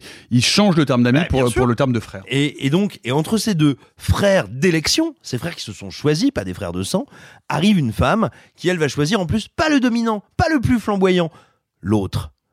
Et tout d'un coup, ça va accélérer, précipiter euh, le- le- le- la destruction de cette amitié. Ce sont donc deux amours qui se croisent. Oui, mais parce que, parce que cette amitié-là, elle est absolument euh, impossible à décorréler de l'environnement dans lequel elle s'inscrit, puisque, en fait, qu'est-ce qu'on comprend en sous-texte Et ça, c'est quelque chose qui m'a beaucoup parlé, parce que c'est quelque chose que j'ai vécu aussi à plusieurs moments de ma vie, pour avoir aussi grandi euh, en province, alors pour le coup, en banlieue d'une ville, mais bon, Laval, c'est 60 000 habitants, et c'est pas la ville la plus euh, urbaine et la plus vivante qu'on puisse trouver en France, loin s'en faut. Mais du coup, moi, j'ai vécu ce truc-là, d'être ami avec quelqu'un, des amitiés qui sont restées dans le temps ou qui se sont évanouies, peu importe, mais d'être ami avec quelqu'un avant tout parce que cette personne habite le même endroit que moi. Et c'est ça qu'on comprend avec les personnages de Kénard et de, et de Bajon, c'est qu'effectivement, ils sont amis d'enfance, ils se connaissent par cœur, mais pourquoi? Parce qu'ils habitent dans la même rue et que de toute façon, s'ils n'avaient pas S'ils avaient refusé d'être amis l'un avec l'autre, ils seraient devenus amis avec littéralement personne. Oui, parce qu'en ne fait, il a reste que nous. Exactement. Il ne reste que. Donc en fait, cette amitié qui est effectivement très fusionnelle et très euh, très profondément ancrée, on comprend très vite que son point de départ, il est biaisé. C'est une amitié à la base de circonstances et pas un véritable coup de foudre amical authentique. Je, je, je, je un peu, je un peu, je, non, je un peu limite trouve que le film cultive l'ambiguïté sur Parce- là-dessus, parce- en parce fait. que parce que c'est aussi vraiment quelque chose euh, du tempérament humain. Et comme je le disais dans, dans mon introduction, je pense que euh, tout le monde ou une grande partie des gens qui nous écoutent euh, se reconnaîtront certainement dans ces formes d'amitié qui sont des amitiés dominées, dominants, dominants, dominés et, et surtout qui se créent euh, à l'enfance, au collège et qui finalement euh, perdurent et perdurent à l'âge adulte précisément parce que il n'y a pas de déplacement et parce qu'on reste au même endroit. Mais ces amitiés, enfin, je, veux dire, elles je ne sont suis pas sûr juste que Gros Quick n'a jamais vécu ça. mais oui, bah, même avec euh, Quickie le... Ah non, il s'appelle pas Quickie. Comment il s'appelle le lapin qui mange ses crottes Ouais, Bon, bref, euh, Sophie. Sophie, non, non, parce qu'on c'est vraiment un film important, donc on n'a pas envie de le salir avec ses bêtises. Bah, en fait, c'est- c'est rigolo parce que je comprends ce que vous dites tous et je suis un peu d'accord avec tout le monde. Et en même temps, moi, ce qui me fascine dans ce film en termes d'écriture, c'est qu'on ne peut pas. On peut pas parler d'archétype malgré tout. On a une situation qui a l'air d'être commune, mais qui est surpassée par une écriture de personnages tellement fine que oui, on le connaît, mais on le connaît pas. Genre oui, bien sûr que cette situation, en fait, on peut tous y projeter quelque chose, mais personnellement, je n'ai jamais rencontré personne comme euh, euh, comme le personnage euh, de Raphaël Quenard, encore. Miralles. Euh, j'ai pas non plus ni été ni connu exactement d'Anthony Bajon parce que ils sont caractérisés euh, dans une subtilité particulière. Pourquoi cette espèce de mec qui va toujours rabaisser va avoir une espèce de, de passion pour euh, pour la cuisine, pour la création, pour un, un truc qu'il ne peut pas atteindre. Et pour, et pour la littérature et pour la culture, par ailleurs. Voilà. Ce, qui casse les- ce qui casse aussi En fait, c'est ça. Je, je- clichés. je trouve qu'à chaque fois qu'on rentre en effet dans une forme de cliché, euh, pas forcément que sur la domination, hein, mais que ce soit le cliché social ou de caractérisation, ça vient toujours nous les casser. Par exemple, on pourrait se dire que le personnage d'Anthony Bajon qui ne sait pas quoi faire, bah en fait, si depuis le début il l'a dit, lui il veut aller dans l'armée. Genre et en fait, il y a jamais de question de bah notre relation va potentiellement perturber les plans de l'un ou de l'autre. Ils ont déjà des trajectoires qui doivent plus ou moins se séparer à un moment, pas forcément d'un terme amical, mais on sait qu'il y a de toute manière une fin. Moi, ce que j'adore aussi dans l'intervention du personnage féminin, c'est que certes c'est une forme de rupture, mais en même temps c'est un élément narratif euh, très succinct. C'est-à-dire qu'on sait que c'est l'équivalent d'un amour d'été. C'est posé dès le début. Ce n'est pas quelqu'un qui vient s'installer dans le village. C'est quelqu'un qui est amené. C'est vraiment la, la caractérisation de l'amour d'été. Et pourtant, malgré tout, c'est pas ça. Et en fait, on n'a que des espèces de lignes narratives de, de caractérisation de, de personnages qui ne se croisent jamais complètement. Ce qui ne crée qu'une superposition de situations complexes qui peuvent complètement toutes se détacher. Il y a des moments où vraiment, moi j'avais peur du personnage de Raphaël Quenard. Bien sûr. Où vraiment je suis terrifiée. Et il y a des moments où j'ai l'impression qu'il donnerait sa vie pour Anthony Bajon d'une manière extrêmement sincère. Et je trouve que c'est là que je, je comprends hein, qu'on puisse chacun y projeter quelque chose. euh, J'y ai projeté des choses aussi. Et en même temps, eux, j'y crois à 100%. J'ai pas l'impression qu'on m'a créé un espèce d'écran de fumée qui peut être la page blanche de ma propre projection. Et ça, je trouve que c'est très très fort en termes d'écriture. Simon. Mais, mais juste, alors je suis absolument d'accord avec toi et je pense que c'est en cela qu'on sort. Comment pourrait-on dire Euh, Oui, euh, qu'on sort de, de quelques clichés ou stéréotypes, ou même de stéréotypes de genre. Si les gens qui nous écoutent se disent, ouais, ça a quand même l'air d'être un truc un peu psychologisant, euh, un peu Pas du relou, tout, pas du pas très joli formellement et, et pas Pas romanesque. très joli formellement, on va y revenir, hein, Non, parce mais- que c'est pas vrai. Non mais je, je dis pas que c'est le cas. Je dis tu vois des gens qui pourraient se dire qu'est-ce que c'est que ce film d'auteur machin. Moi ça m'emmerde. Alors au contraire, ce qu'il faut bien comprendre, c'est que ce sont de purs personnages de fiction. C'est un film qui est extrêmement romanesque dans les élans et dans l'écriture de ces personnages parce que vraiment aucun d'entre eux ne correspond à un stéréotype ou à un archétype particulier. Il y a que quelques tout petits personnages secondaires. Oui, voilà, mais Très légers. mais vraiment très léger. Mais, mais voilà, sur ce trio, c'est évident. Et justement, c'est ça. C'est quand on va à fond dans le particulier, quand on va vraiment à l'os, à la matière humaine brute, qu'on arrive à l'universel. Parce que on n'a pas forcément tous connu quelqu'un comme Mirales, on n'a pas forcément tous connu quelqu'un comme Dog, on n'a pas forcément connu tous quelqu'un comme, etc., etc. Mais tous nous avons fait, dans notre chair, dans notre vie, l'expérience de la complexité. Parce que, que tu sois un garçon, une fille, que tu aies 12 ou 20 ans, quand tu as des amitiés absolues ou des rencontres d'amour absolues, c'est toujours de la complexité, cette matière humaine. Et le film reproduit cette complexité-là avec une intelligence dramaturgique incroyable. Et une interprétation euh, remarquable. Euh, Raphaël Quenard tient vraiment le film. Il faut savoir que c'est un film qui va vous provoquer des, des sentiments de de- d'embarras, de, gêne physique. Il y, a, certains moments où on ne sait plus. Enfin, il y a quelque chose de très dérangeant dans ce personnage qui surplombe tout et qui lui-même est dans un malaise et qui se débat en permanence avec lui-même. Et, euh, et Sophie, je, je voudrais qu'on dise un mot parce que effectivement, euh, Si- Simon et Alexis n'ont pas vécu de la même façon, mais moi, quand j'ai vu la bande-annonce, j'avais le sentiment que c'est un film qui allait me vendre une histoire d'homo- d'homosexualité frustrée. Et euh, si c'est un motif, ça n'est jamais la ligne rouge, et c'était un écueil énorme que le film évite totalement, tout en, tout en prenant sa part de cette narration-là.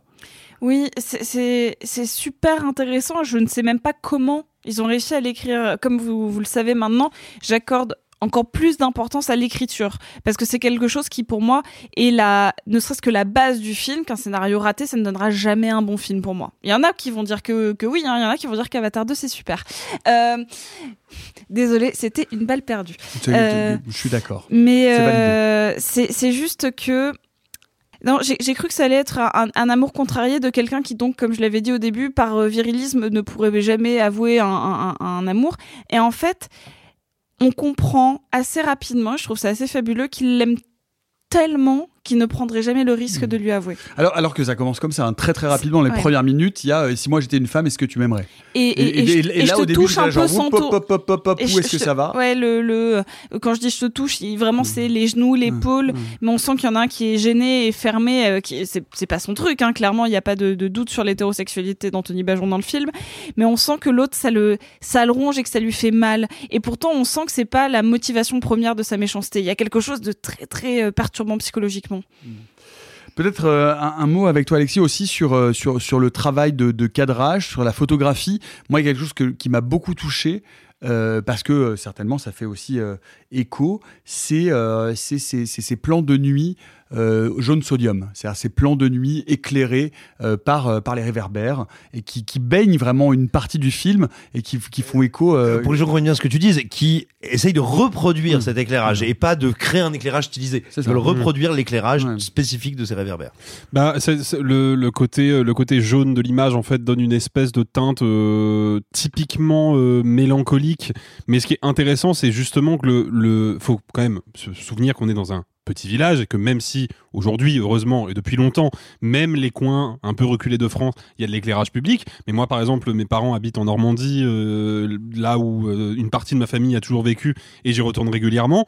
Euh, Il y a de l'éclairage public, mais c'est pas non plus spectaculaire, quoi. hein. C'est quand même des zones extrêmement sombres, très contrastées. Donc en général, quand on a, quand on trouve ce, ce type d'éclairage jaune sodium assez diffus et qui prête à une espèce de nuit un petit peu mélancolique, un petit peu, un petit peu, oui, euh, un- douce amère, on va dire. bah, en général, c'est dans les rues de Paris. Et c'est intéressant que le film transpose cette esthétique dans un petit village. Ça crée une espèce de, de, de, de monde un peu à part, quoi. C'est-à-dire que on, on voit bien que l'image a été stylisée, qu'il y a eu du rééclairage, mais bah y a, il y a malgré tout une forme d'authenticité et c'est ça que je trouve intéressant, c'est que le film surfe un petit peu en permanence sur la limite entre un cinéma un peu stylisé avec des idées euh, formelles assez euh, assez abouties, assez tranchées et en même temps une approche un peu brute et naturaliste des décors et des personnages qui filment, notamment au niveau des costumes. On voit que les costumes ont été cho- choisis avec beaucoup de soin, notamment dans les séquences nocturnes, pour avoir des, des personnages qui sont silhouettés dans des tonalités sombres et tout. Et en même temps, bah, c'est des costumes qui sont tout à fait, euh, qui viennent de la vie de tous les jours, quoi. C'est des costumes du quotidien. c'est faire du- faire du style avec le naturalisme, en fait. C'est faire du style avec le naturalisme, et ça, c'est passionnant. Oui, ça c'est passionnant parce que c'est c'est difficile et que c'est souvent un écueil dans lequel le cinéma français qui se veut naturaliste se plante, mais totalement et religieusement. Oui, absolument. Et embrasser le réel, ça ne veut pas dire renoncer au romanesque et, renon et renoncer, encore une fois, ni au, au langage du médium, au langage du cinéma ou au style. Peut-être, euh, pardon, un, dernier- mot euh, sur Raphaël Quenard euh, qu'on a vu, qui, euh, qui montre vraiment avec un coup de force genre spectaculaire ses talents de comédien dans ce film. En plus, il joue un léger accent parce qu'il n'est pas lui du coin. Il est vraiment, littéralement, enfin, je veux dire, à couper le souffle. Simon sur Raphaël. Alors sur Raphaël Quenard, euh, il faut bien voir, euh, pour vous donner en quelques mois l'étendue de la palette de, de ce comédien-là, il a été complètement absurde et délirant dans Ne coupez pas de Michel Hazanavicius, où il jouait un perchman euh, euh, littéralement hilarant. Euh, il a été euh, glaçant et, et passionnant en, en tant que comédien dans Je n'oublierai jamais votre vi- vos visages. Je verrai toujours. Je verrai Je vais- toujours vos visages, ouais. Je verrai toujours vos visages. Avec son un rôle très très court final dont on avait Oui. parlé dans ce podcast. Absolument, mais qu'on avait qu'on avait évoqué. Enfin, on avait évoqué, euh, on avait évoqué le film ici. Et enfin, ici, il a ce rôle bah, qui pourrait être un peu vu comme une synthèse des deux, parce que c'est un rôle qui est dur, c'est un rôle qui est extrêmement dense, mais en même temps où des fois, il, est capable de faire des ruptures de ton, des ruptures de ton, soit en termes de pur tempo, mais parfois aussi de tempo comique. Euh, Raphaël Quenard est impressionnant. Et tu mentionnais son accent. On a quand même quelqu'un qui arrive à faire un truc qui est d'une technicité assez effarante, à savoir avoir un très léger accent.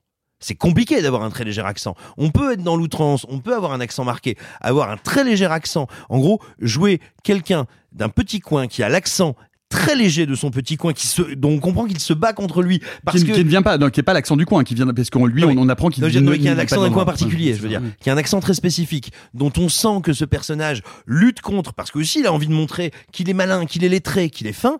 C'est un, un combo d'une technicité ahurissante.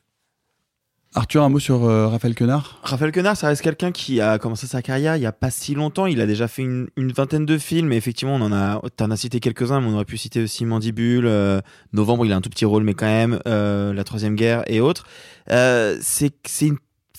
a une, aura qui dépasse un peu tout ça. C'est, la beauté de ces acteurs-là euh, qui, ont eu mille vies et ça se ressent et ça se voit. Juste pour vous sachiez, hein, il a été chanteur dans un cabaret aux États-Unis avant et il a tourné un snuff movie. Je vous laisse lire les articles dessus, ça n'a absolument aucun sens et je trouve que ça se voit dans dans, Un dans snuff movie? Oui. C'est un snuff movie, normalement c'est un, c'est un, c'est un film, film qui, où tu tues des gens. gens en vrai. hein. Il devait tourner un, snuff- un c'est un réalisateur de snuff movie qui l'a contacté parce qu'il voulait faire un film avec lui, un peu façon euh, 8 mm de Nicolas Cage et c'est parti en cacahuète. Et je vous jure, il a tourné avec une vieille dame de 94 ans qui est décédée pendant le tournage. Enfin, il y a une histoire qui est complètement tarée. Mais bref. Waouh. On regardera ça. Oh waouh Oh waouh. Mais tout ça pour dire que Quenard, je pense que ce n'est que le début. En fait. Et c'est déjà ce que je vous disais quand on parlait de, du Jeannery, en fait. Juste pour terminer, peut-être pour donner ceux qui ne l'auraient pas vu, pour moi, il a une énergie très Patrick Devers et que j'avais pas retrouvé depuis Ah, très vrai, longtemps t'as au raison. cinéma. Ouais, ouais, Ouais, t'as raison. Le côté un peu euh, viril brisé. Et pour, fi- et pour finir, j'aimerais qu'on dise juste peut-être avec toi, Simon, un mot rapide. Euh, ça n'est pas rien, c'est un film d'une jeune boîte de prod qui s'appelle Insolence Prod, euh, qui est euh, pro- dirigé par Anaïs Bertrand, qui avait produit Jumbo de Zoé Vitok euh, avec euh, Noémie Merlan, qui était un film avec euh, très particulier d'une jeune femme euh, qui tombe amoureuse d'un manège. euh, et, euh, Incroyable, qui, Jumbo. qui, qui, qui produit Anaïs Bertrand, qui produit depuis très longtemps, qui est très connue dans le milieu du court métrage et notamment du court métrage de genre. Euh, là, elle s'éloigne un peu sur le long métrage du strict genre et euh, pour le coup, c'est. Alors pour- oui, pour, une dire- boîte, c'est quand même un, un- un très, un très très joli coup. Alors, il faut dire en toute transparence que toutes les personnes autour de cette table, ou presque, je pense, connaissent de plus ou moins, mais en tout cas, c'est de notre cas, euh, Nicolas, Nicolas et moi, et à toi Anaïs, aussi, Sophie, Anaïs, parce que, bah, tout simplement, comme tu l'as dit, euh, bah, si vous, cou- si on couvre du cinéma de genre, bah, on a forcément rencontré Anaïs en festival. Donc voilà, en termes de transparence, disons-le, mais le travail d'Anaïs est extrêmement intéressant depuis longtemps parce que c'est une vraie défricheuse, qu'elle va vraiment chercher qui a des idées, qui a des envies. On le sait, on le voit euh, tous dans le milieu depuis des années, mais on va dire la production de court métrage n'est pas toujours la plus évidente à publiciser. Euh, et là, avec coup sur coup, Jumbo et, euh, et, et, et, euh, Chien de la casse. Chien de la casse, euh, c'est vraiment un combo que je trouve à la fois très ambitieux et très cohérent. Ça fait vraiment plaisir de voir quelqu'un suivre, on pourrait dire la voie, la voie royale, c'est-à-dire commencer par les courts métrages et puis passer au long. Euh, je pense qu'on peut dire qu'on lui souhaite beaucoup de réussite parce que Jumbo avait été remarqué plus que suivi par le public, hélas, mais voilà, on peut on peut espérer quand même que le Chien de la casse marche bien parce que vraiment euh, c'est un très très beau boulot et, et je pense aussi, j'imagine, j'en sais rien, mais qu'il doit pas y avoir un budget délirant, c'est-à-dire qu'il y a un vrai suivi de production et un vrai travail pour aboutir à ça. Ouais, non, vraiment, bravo. N'hésitez pas, euh, vous l'aurez compris, à aller soutenir euh, en salle Chien de la casse, qui est un film qui nous a vraiment tous beaucoup, beaucoup, beaucoup séduit. C'est un film donc de Jean-Baptiste Durand. Et puis vous pouvez nous dire euh, en commentaire si vous êtes plutôt vous Chien de la casse ou Chat qui pète. D'accord. Wow. Wow, La non. conclusion n'est peut-être pas à la hauteur du film, mais Bah ouais, mais enfin, vous savez, je ne suis jamais rarement à la hauteur. On commence par, eh bien, après l'ami toxique, l'amant inaccessible. Je suis sûr que, eh bien, vous qui nous écoutez, vous avez eu toutes ou tous un amoureux ou une amoureuse secret à l'école ou au collège qui faisait battre votre cœur, rosir vos joues, qui rendait vos mains un peu moites, sans que vous ne puissiez le dire à personne parce que ça n'était pas réciproque. Perso, moi, je faisais des petites croix. C'est vrai, hein, je faisais des petites croix dans mon agenda, dans mon cahier de texte, les matins où je prenais le bus avec lui. J'étais là, genre, je mets- bon, vous en avez rien à foutre. J'essaie de vous émouvoir, vous en avez rien à foutre. Vous êtes vraiment des gens Mais surtout, sans moi, je suis en train de penser à tous ces gens que j'ai vu faire des croix dans leur carnet de correspondance. Mais c'est parce qu'ils voulaient te, te- te- te- Me crucifier Oui, c'est ça, voilà. C'est le cœur de l'histoire du premier, pas le crucifixion de Simon, le- le- l'amour d'enfant. C'est le cœur du premier long métrage euh, réalisé par Victoria Bedos, La plus belle pour aller danser, dans laquelle, euh, eh bien, la jeune Marilus, pour séduire le garçon qui la trouble, va se déguiser, eh bien, en garçon. Il m'a embrassé. Enfin, il a embrassé Léo. C'est pas drôle. Non, non, pardon, c'est pas drôle. Pour s'être rapproché, euh, on s'est rapproché. Oh putain. Tu arrêtes avec Léo et on prend une vie normale. Et moi Tu t'intéresses à moi Ça fait dix ans que maman est morte et on vit comme si de rien n'était. Elle me manque, tu comprends? Arrête. Parce qu'elle, elle aurait compris. Moi, j'ai jamais voulu qu'elle devienne un garçon. Est-ce que vous voulez qu'elle devienne une femme?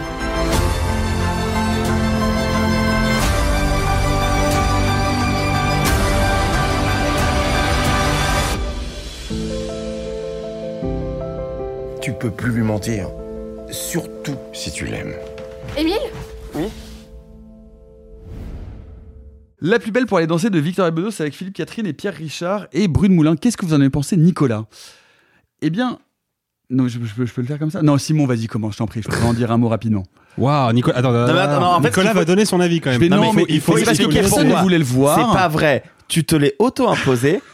Tu nous as dit, est-ce qu'il a faut vu- le voir On t'a tous dit. Non. Non, Non. Mais c'est pas vrai, en mais 30 il, est, il est secondes. dans des tonnes de salles, il est dans toutes les salles Mais autour de moi, il est non, dans toutes les non grandes seulement salles. Nicolas se l'est auto-imposé, et quand il s'auto-impose un truc, il s'arrive, il, il arrive quelque chose de terrible, et qui, moi, met à mal ma vie de famille, ma vie de couple, c'est que il me le live Facebook. et, et si pendant à peu près deux minutes, tu vois, je ne lui réponds pas et je lui fais attends, on fait manger l'enfant. Il fait mais tu sais ce qui m'arrive moi? Je fais mais balèque frère, je non. pause. Je peux pas voilà. faire pause à mon Là, il enfant. fait, je souffre et moi je te fais mais moi aussi. Bon, attends, il faut que j'aille raconter l'histoire. Il me fait mais fais-le plus tard. Bah non, d- non, c'est pas bref. Beaucoup de Bah, douleur. Et alors du coup, euh, la- est-ce que tu as été la plus belle pour aller danser? Non, je suis souvent le plus frêle pour aller penser. Mais euh, Excellent. Oh, comment ça va, Michel Houellebecq? Eh mais vous savez quoi? Mais niquez-vous avec les doigts en fait. Je veux dire, entre gros quick et, euh, et voilà, ça va quoi, merde. C'est la surcharge pondérale ou le manque de dents. Tu choisis, c'est l'un des deux, quoi. Oh, tu peux faire les deux, hein, ça a été rare. Moi, je t'aimerais quand même, t'inquiète pas. Merci Mirales. Ça fait combien de temps que tu as pas pris un rendez-vous chez le dentiste? Alors, on y va. c'est vraiment, c'est l'enfer parce que je suis en train de refaire Miralette. Non, non, non vas-y, Doc, vas-y. Je- C'est sympa. non, tout simplement, ça, ça appartient à une catégorie de films euh, qu'on oublie, euh, qu'on oublie souvent de critiquer et de chroniquer, euh, en général collectivement. Euh, pas du tout le la grosse comédie populaire, le machin. Au contraire, ce petit film, un petit peu discret, qui a un rapport extrêmement apaisé, détendu avec son public, et qui, et je le dis pas du tout comme une blague, est un film pour non pas petits et grands, pour petits et vieux. C'est-à-dire que c'est un... non mais vraiment je le dis sans déconner, c'est un film qui pourrait être Pour la grand-mère euh, de Sophie. Non mais non mais, Non, attends, mais tout à fait. C'est mais exactement la grand-mère de Sophie, qui veut faire une sortie avec euh, son petit-fils, sa Ouais, petite fille, ou le film du euh, tu vois du, du pré-ado qui se dit tiens euh, ce week-end on a mamie tiens on va aller voir un film. Mais vraiment je, et je dis ça mais il n'y a pas une once de, de, de second degré dans ce que je dis, c'est-à-dire un film euh, familial et un film réconciliant et partageur dans le bon sens du terme. Je, je trouve que le film est extrêmement quelconque en termes de cinématographie et il l'est indiscutablement. En revanche, il est narré de manière relativement carrée. Il est construit et fait de manière tout à fait fonctionnelle. Il n'y a rien que je trouve euh, mal branlé ou indigent. Et surtout, moi, ce que j'aime, c'est qu'il appartient à une branche assez particulière de, euh, du cinéma populaire, euh, qui n'est pas du tout récente, hein, euh, qui a toujours existé, qui est cette branche qui a toujours appréhendé plein de questions sociales, sociétales, euh, de débats de société, avec non pas une volonté euh, militante, clivante ou discursive, mais avec une volonté de partage, d'entourer ces personnages et d'apaisement. C'est-à-dire que cette question du genre et de l'identité qui est euh, au centre, enfin au centre, en tout cas, qui nous est présenté comme euh, l'enjeu et l'arc, euh, l'arc dramaturgique donc du personnage féminin de cette préado ou ado qui, parce qu'à un moment elle veut aller à la boum, grosso modo, quoi, hein, ce qui pourrait être une mise à jour de la boum justement, mais je parle, tu vois, c'est ça un peu l'orientation du film. Et ben tout d'un coup, elle va s'habiller en mec. Et ça va changer plein de choses. Et en fait, on n'en fait pas un sujet conflictuel, on n'en fait pas un sujet problématique, on n'en fait pas euh, un truc, tu vois, qui devrait euh, provoquer des débats, des scissions, des machins.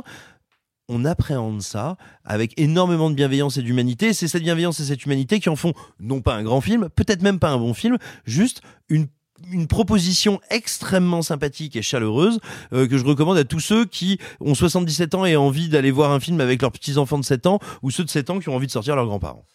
Oui, ce que dit Simon est assez juste. C'est-à-dire que c'est, en fait, on, parlait de, en, rigolant de se dire on va se faire taper dessus parce qu'on on critique et on, vomit les comédies populaires. Ben, euh, la plus belle pour aller danser, c'est une comédie populaire. C'est exactement un film qui pourrait être un téléfilm et pensé et vendu pour la télévision. C'est-à-dire qu'il y a un film qui n'a aucun, aucune ambition cinématographique, mais qui s'inscrit dans l'air du temps. Et moi, j'y suis allé avec, avec, avec, enfin, je, je l'ai vu avec un peu cette crainte, précisément, du truc un peu réac. Et parce que l'idée, c'est que cette petite fille qui va se déguiser en garçon va séduire le garçon qu'elle aime, qui est gay. Et on parle d'adolescent. Et donc, le terrain est très glissant. Le terrain est très glissant parce qu'on pourrait dire qu'elle va le retourner. Enfin bref, vous voyez tous- tous les écueils possibles. Et ce film-là, finalement, va présenter Pierre Richard qui assume de jouer un vieux gay de 80 ans, mais qui s'est marié, qui a, vécu- qui a eu des enfants, et qui va en fait montrer que ça, tu vois, le- Non, mais le- le présenter. Et qui va montrer que finalement, ben, cette société-là de la diversité, elle existe, elle n'est pas problématique, que tout va bien, et qu'on peut proposer des sujets légers et qu'on peut parler de ce que c'est que euh, la détermination sexuelle, de la, façon dont on n'est pas incluse et dont on est marginal dans un groupe, et, euh, et, jusqu'à aller jusqu'à la toute toute fin avec des clins d'œil, puisque la bitch, euh, la, sa copine bitch finalement va, bref, sans, trop vous spoiler, si vous voulez aller voir ce film, bref, ce film qui effectivement est pas très bien écrit, un peu lourdingue, pas très bien filmé, eh bien en tout cas, il s'inscrit dans, un accompagnement de l'air du temps qui est hyper inclusif, hyper joli, et littéralement vraiment très joli, et qui va jamais faire de sortie de route. Et ben ça, moi je trouve que rien que ça, bah, ça vaut le coup. Ça vaut le coup d'emmener votre grand-mère, de- d'emmener votre grand-père, euh, d'emmener vos gamins, si vous, de vos petits-fils, si vous nous écoutez, et dire, ben voilà, en fait, c'est bien, et on est content de vivre dans cette société-là, où euh, les vieux et les enfants peuvent cohabiter, où les outcasts peuvent s'intégrer, où les gays et les lesbiennes ont droit de citer, et en fait, tout le monde vit très bien là-dedans. Et franchement, bah, rien que pour ça, Victoria Bedos, chapeau. Bah juste, je, je, je, je rebondis très vite fait sur ce qu'a dit euh, Simon au début de, de son argumentaire, mais euh, sur le fait que ces films-là sont en général complètement euh, ignorés par la critique, que ce soit nous ou d'autres. hein. Ah, mais bien sûr, Mais il oui. faut savoir, je le dis par transparence pour les personnes qui nous écoutent, quand est sorti au cinéma il y a quelques mois maintenant Un homme heureux de Tristan Ouais. Seguela, Qui rentre exactement là-dedans. tout à fait, et visiblement sur des sur des sujets similaires, eh ben on l'a pas programmé. On l'a pas programmé à l'émission parce qu'on s'est dit bah voilà, euh, ça va encore être une comédie euh, sur le sur des questions de société, ça va être bateau et en plus effectivement on- le ça sujet- va pas cible. ça va maltraiter le. Voilà. Le, le- désolé, mais il faut dire aussi que la bande-annonce ne donnait pas du oui, tout. mais peu importe. Le fait Oui, est qu'on n'en a pas parlé pour ces raisons-là. Une semaine après, Sophie et moi, on est allé le voir en salle et même conclusion que vous pour le Bedos, on s'est dit, en termes de cinéma, c'est totalement quelconque, ça n'a aucun intérêt, mais dans son écriture et dans la manière de traiter le sujet, eh ben, c'est un vrai bond en avant par rapport à plein de films avant Tout et c'est ultra bienveillant et c'est ultra malin et, ça merci- aurait mérité qu'on en parle. Et merci pour ça. Et, euh, et on est très content que ce film-là. Et, et par ailleurs, il est, il, il est, il est distribué dans, dans un certain nombre de salles. Et ce sera un super film du dimanche. Et puis, si on a plus ce genre de film-là, plus que euh, ces comédies un peu rassos bord cadre euh, qu'on connaît tous et toutes, et ben, on sera quand même globalement beaucoup plus content.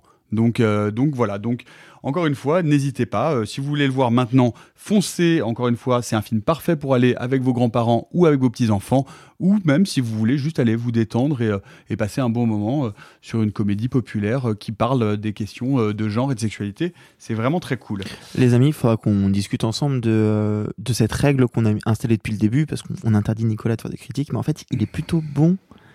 Non, non, non, non, non, non, non, ça Non, va, ça va. on déjà, vous m'avez dit, on n'ouvrira pas Non, cette porte. Déjà, vous m'avez dit, on Non. ramène Nicolas, on ramène Nicolas au micro, je faisais la gueule. si c'est En plus, faut qu'il se serve du micro. Ah non, mais ça va, ça va. D'accord, pardon, excusez-moi, pardon. Je le ferai plus jamais, je vous promets. Mais effectivement, tu es très bon dans l'exercice, Nicolas. Ne le Non, fais plus pas jamais. vrai, c'est pas vrai. jamais. Mes, mes avis sont vraiment nuls, je suis désolé. MDR. Ouais, maintenant il va se victimiser. C'est trop facile. C'est trop facile. Non, Mireille, laisse, je te jure. Ça... et vous, pour séduire votre crush, plutôt travestissement ou un inconnu vous offre des fleurs? Vous avez la ref? Pas du Oui, mais- alors oui, oui, c'était mais- le- c'était les pubs où les mecs Mm. pouvaient aller mettre, donner des fleurs Oui. dans la rue. C'était du harcèlement de rue. C'était la pub Ah, pour les- ouais. Super. Quelle belle époque. Oui, oui, Impulse. oui, je me Ouais, souviens très bien. je te Ah, remercie, c'est gros chaud. Vous pouvez nous dire ça en com. Allez, on continue. Dans, la- dans Avant l'effondrement, sous un soleil caniculaire, Nils Schneider reçoit un test de grossesse positif, mais qui peut bien le lui avoir envoyé? Est-ce une plaisanterie de mauvais goût ou est-il vraiment le père d'un enfant sans qu'il s'en soit rendu compte? J'ai retourné le problème toute la journée, tout est absurde. J'ai- couché avec quatre filles dans les derniers mois et à chaque fois, ok, il y a eu un risque. C'est toi Je, je ferai jamais un truc pareil. À tous les coups, ce test, c'est une tentative de déstabilisation. Il m'envoie des menaces de mort. Ah bah, toi, tu reçois un test de grossesse. L'aide-soignante qui s'occupe de ton père Tristan Je suis pas enceinte. Je veux pas d'enfant. Papa, c'est quoi ce déguisement? C'est pour la pollution. Et les deux autres filles? J'ai mené ma petite enquête cet après-midi. J'ai fait un portrait robot de la fille du bar. Pas mal, hein Tu te souviens vraiment de rien du tout Avant l'effondrement d'Alice Zeniter et Benoît Volney avec donc notamment Nils Schneider, euh, Sophie est plutôt enthousiasme par euh, cette comédie de mœurs caniculaires. Oui et non. On va dire que je suis très mitigée parce que je, je, je trouve que le film a plein de points positifs et même jusqu'à sa première moitié, jusqu'au milieu du film, j'étais même très enthousiaste parce que je trouvais que ça allait dans plein de directions euh, euh, extrêmement galvanisantes. Je trouvais que tout le monde jouait très bien, tout le monde était très beau. En plus, ils avaient, euh, ils étaient allés chercher des, des comédiens qui sortaient de la série drôle euh, sur euh, sur Netflix, donc notamment Youssef Boussif et Elsa Gage, qui, qui sont des comédiens que j'aime beaucoup. Et, et je trouvais qu'il y avait quelque chose de très frais parce que je n'ai jamais entendu cette histoire-là.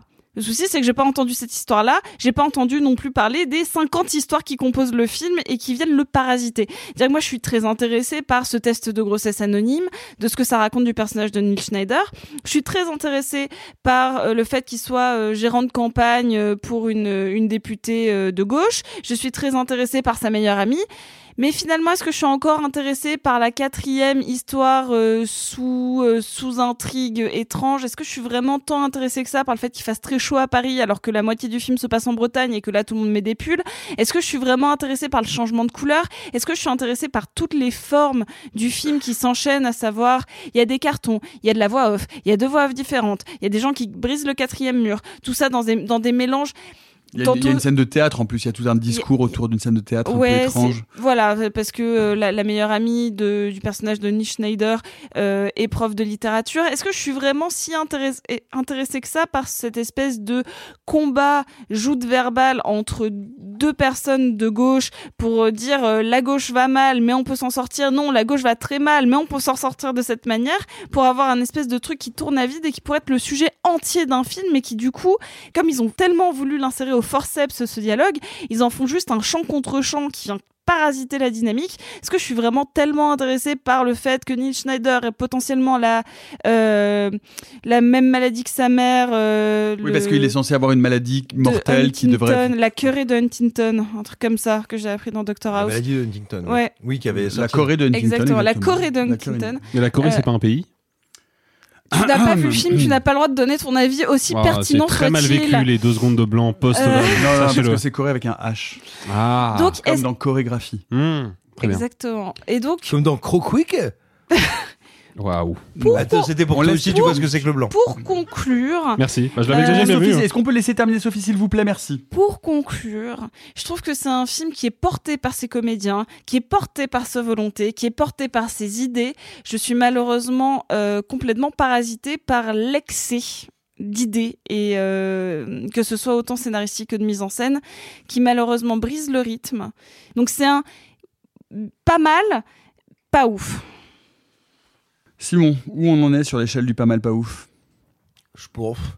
Euh, ah, mais, mais un pourf extrêmement intéressé euh, parce que tout simplement le film est, euh, est coécrit et co-réalisé par Alice Zaniter. Voilà. Alice Zaniter, c'est une des grandes autrices qui ont émergé euh, ces dernières années en France, notamment avec un livre qu'il a un peu révélé au grand public ou en tout cas au grand lectorat, qui est L'art de perdre. Je vous en dis pas plus, lisez-le, c'est le genre de livre Prix concours des lycéens, Voilà. prix littéraire du monde, etc. c'est c'est le genre de livre qui, qui, qui donne l'impression aux droitards de lire une gauchiste et aux gauchistes de lire une macronienne. C'est vous dire comme c'est fin, subtil et piégeux. Vraiment, c'est une littérature extrêmement intéressante. Ce qui est intéressant aussi, c'est que Alice Zaniter, elle a pas commencé en 2015 ou 2017 avec l'art de perdre. Euh, elle a commencé avec 2 moins 1 égale 0 en 2003, si je dis pas de bêtises.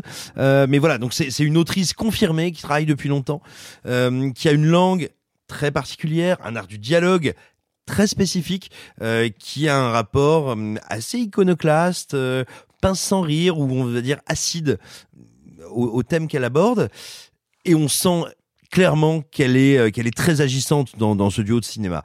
C'est à la fois intéressant parce que bah voilà, c'est intéressant de voir comment s'incarne son verbe à l'image. Le problème, c'est que je trouve qu'il y a énormément de, de ressorts du film qui ne sont pas des ressorts de cinéma. Euh, Il y a des ressorts de littérature, il y a des ressorts de théâtre filmé, dans le mauvais sens du terme. Moi qui aime qu'on essaye de, de faire survivre à l'écran la puissance du théâtre, à savoir l'incarnation. Euh, non, là pour le coup, il y a des moments de euh, scénographie qui fonctionnent pas tout à fait. Il y a jusque justement dans la volonté, tu le disais, hein, tu de varier euh, les, les, les, les, les motifs, de varier euh, les régimes tant de langue que de mise en scène, quelque chose qui n'est profondément pas cinématographique. Et moi, c'est ce qui me fait un peu de peine. Je trouve le film intéressant, je le trouve ludique, je le trouve excellemment bien interprété. Tu veux parler de Neil Schneider, moi j'ai envie de parler d'Ariane Labed, euh, qui est une comédienne dont on parle rarement, assez peu, qui est aussi euh, chorégraphe et danseuse, si je ne dis pas de bêtises, euh, que je, moi j'ai toujours trouvé euh, brillante et assez passionnante, euh, qui a participé notamment au premier film de Yorgos Lantimos. Voilà, donc moi je suis aussi très heureux de voir euh, qu'on donne un rôle un petit peu intéressant et cortiqué à Ariane Labed, aux côtés de, de Neil Schneider. Elle est vraiment, pour beaucoup, dans mon plaisir de regarder le film. Voilà, moi mon, mon problème, ma limite, j'ai quand même envie de le recommander parce que tout simplement, j'ai envie de dire, si vous voulez voir, déjà, si vous aimez la littérature d'Alice Zaniter, bah, faut y aller. Parce que c'est intéressant comme expérience de voir ce qu'elle en fait au cinéma. Euh, si vous aimez aussi des films qui expérimentent littéralement, qui luttent un peu, qui travaillent, qui essaient de se dire tiens comment je pourrais faire ci, comment je pourrais faire ça, et qu'ils font euh, avec grande sincérité. C'est vraiment pas inintéressant, voire assez plaisant. Mais Enfin, voilà, à mon sens, le problème, c'est que c'est un film qui est pas tout à fait à l'aise avec son médium, et je trouve a plein de moments, euh, voilà, c'est un très joli film raté. Et je le dis sans aucune, euh, sans aucun second degré. Il y a plein de problèmes, mais c'est une jolie expérience à tenter, mais avec beaucoup de ratage. Une question peut-être globale, y compris euh, pour, pour, pour Arthur et Alexis euh, qui, n'ont pas vu le film. On est sur une romancière euh, qui, euh, à qui on confie euh, le, un plateau de cinéma.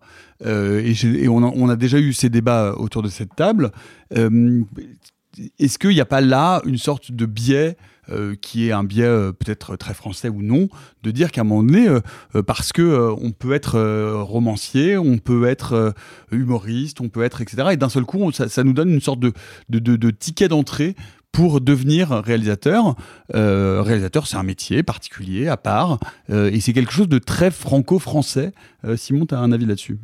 Bah, tout simplement, on, a à peu près intégré que pas mal d'art était au-delà, on va dire, et ça aussi c'est très franco-français, de la médaille sociale que ça, que ça donne, était lié à une technique. Être sculpteur, c'est quelque chose. Être écrivain, c'est quelque chose. Être poète, c'est quelque chose. Être musicien, c'est quelque chose. Par contre, faire du cinéma, c'est un truc un peu vulgaire, un peu populaire. euh, et puis de toute façon, il y aura des premiers assistants et des chefs-op pour faire ton taf à ta place. Donc, si tu es une marque, si tu es identifié, on peut te, on peut te foutre sur un plateau. Et effectivement, on voit tous les ans, on voit quelques films euh, qui sont faits par des gens qui manifestement n'appréhendent pas ou n'envisagent pas la mise en scène comme un métier. Mais à mon sens, c'est pas le problème ici, parce que vraiment, euh, Alice Deniter et son co-réalisateur, je veux dire, ont plein d'envie de mise en scène. c'est un vrai film de cinéma. Hein. J'ai pas eu l'impression de voir une, une pièce filmée. euh, Benoît Volney qui est scénariste euh, par ailleurs. hein. Mais il y a, il y a vraiment. C'est peut-être ça le, le souci, c'est qu'ils l'ont peut-être un peu trop théorisé. Oui. C'est-à-dire que euh, je, je sens pas de, une, une vibrance de, du 7e art, mais par contre, quand je vois le face cam, euh, notamment c'est un, un, un face cam quasiment final, je le vois vraiment comme. Euh, une presque une didascalie théâtrale enfin je- vraiment pour venir euh, ajouter quelque chose au- enfin il y, a- il y a quelque chose qui euh, Mais il y a, en fait, y a énormément d'idées, mais pas tellement d'idées de cinéma. Mais c'est exactement ça. Alors que c'est- ils ils l'ont matérialisé par du cinéma, par de la rupture de quatrième mur, par de la voix off. Ils ont ils, ils ont essayé de se servir du langage cinématographique. Malheureusement, euh, ça. En fait, il y en a trop. Et, et j'ai pas envie de reprocher à un film d'avoir trop d'ambition. C'est pour ça que j'ai C'est pour pas ça que du je disais que c'est de- un joli film raté. C'est un joli film raté. Mais c'est mais c'est pas mauvais. C'est très. oh, oh, je déteste dire que c'est très encourageant hein, parce que Mais très stimulant pour le Mais c'est très voilà, c'est très stimulant parce que bah c'est c'est des oui, ça, ça donne beaucoup d'espoir pour la suite, quoi. Moi, j'ai- Alexis, moi, j'ai le sur, sentiment sur ce que- statut de de- d'auteur, réalisateur, Ouais. et que alors déjà, coup, je euh, pense n'importe que, qui peut je devenir pense à que quand bien même ils étaient des cinéastes euh, objectivement euh, très talentueux et surtout euh, conceptuellement très aboutis, je pense que les cinéastes de la nouvelle vague ont fait beaucoup de mal au cinéma sur ce point-là. C'est-à-dire qu'ils sont quand même arrivés Enfin, la théorie de la nouvelle vague. la théorie de la nouvelle vague. Ils sont quand même arrivés avec cette idée que euh, le cinéma, c'est plus vraiment un artisanat, c'est une espèce de pulsion créative. On prend une caméra, puis on va dehors et on va filmer la vraie vie. C'est très bien, c'est un projet esthétique super intéressant. Mais du coup, la nouvelle vague a eu, et je suis pas le premier à leur faire ce reproche, plein d'enfants euh, dégénérés entre guillemets, c'est-à-dire de gens qui se disent que, bah ouais, finalement, c'est ça, faire du cinéma, c'est rassembler des acteurs sur un plateau, mettre une caméra et puis moteur action. Non, le cinéma, c'est un artisanat avec des codes qui doivent être appris, digérés, automatisés.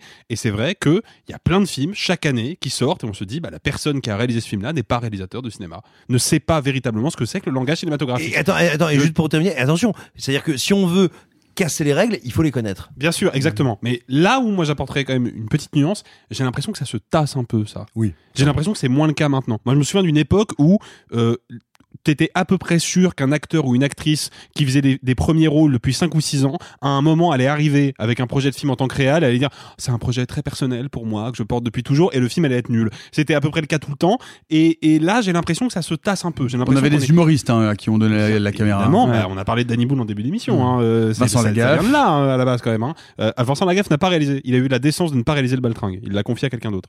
Euh, il aurait peut-être dû le réaliser tout seul d'ailleurs. Mais Laurent euh, Baffy. Laurent Baffy, oui, mais Laurent Baffy a fait un chef-d'œuvre. Mais on en Alain parlera à Chabat. un autre moment. Même chose. Mais le truc c'est que les les j'ai l'impression que ouais, ça se tasse un peu. J'ai l'impression que Antoine l'industrie Decaune, a non, compris que que Euh, que c'était un peu dangereux tant en termes de réussite artistique que de réussite économique que de confier les films à des gens qui fondamentalement n'étaient peut-être pas fait pour ça en fait. Non, mais Juste sur ce mouvement des, des auteurs euh, réalisateurs, euh, je- effectivement, comme le dit Alexis, je pense que ça n'arrive un peu moins que. En tout cas, dans les années 2010, au début des années 2010, on en a eu beaucoup d'un coup. On a eu des Beck BD, des. des euh, J'ai une liste sous les yeux, donc je vois euh, euh, Weber, euh, Phonikos, euh, Duguin, Despentes, il y a Claudel, bah, BHL, Yann Moix. tu voulais dire. Allez, quoi? Fuenquinos. Fuenquinos. Fuenquinos. Oui, t'as dit Fuenquinos, euh, Welbeck. C'est la contrefaçon d'Nikos Aliagas. donc c'est- Ouais, chut. L'auditeur Euh, est perturbé. Je dis ça pour la personne qui Alexandre nous écoute. Jardin, Emmanuel Carrère, Yann Moix. Enfin voilà, il y en a eu plein. je- J'ai l'impression. Yann Moix, je- Il y a même eu Welbeck. Non mais je, je- le Il y a ressenti. eu Michel Denisot quand même, on l'oublie, hein, et il y a pas si longtemps que ça. Ouais, bref. mais Alors, j'avais tout tout ça pour l'oublier. Non mais tout ça, Merci. tout ça pour dire qu'effectivement, j'ai l'impression que c'est moins le cas, peut-être parce qu'on a compris que ce n'était peut-être pas forcément nécessaire. Je vous trouve bien, bien optimiste. Euh, bien, avant l'effondrement d'Alice Daniter et Benoît Volnay, est-ce que vous êtes plutôt papa à chaleur ou papa chanteur?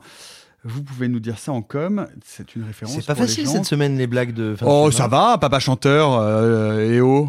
Vous avez aimé découvrir les coulisses de l'enseignement dans une classe d'école primaire. Vous avez adoré découvrir les coulisses de l'enregistrement de vos émissions de radio publique préférées. Après Être et Avoir et la Maison de la Radio, nul doute que vous adorerez le nouveau documentaire de Nicolas Philibert, qui vous propose cette fois de découvrir les coulisses d'un hôpital de jour flottant pour personnes souffrant de troubles psychiatriques, l'Adamant. C'est à vous le matériel? Oui. Vous avez une voiture pour trimballer tout ça? C'est parce que je prends un traitement très fort que, que, que je désire pas que je peux tenir un dialogue avec vous, euh, Guillaume. Sinon, sinon je me prends pour Jésus, moi. Bah, c'est bloqué dans la tête, toujours les mêmes délires, les mêmes choses. Personne n'est parfait. Personne n'est parfait. Alors, je m'appelle Sabine Berlière, je suis psychiatre. Ah, je serais contente à votre place. Ben, je- alors, et j'y viens. Ben, je voulais vous dire que je suis très contente d'arriver sur le bateau.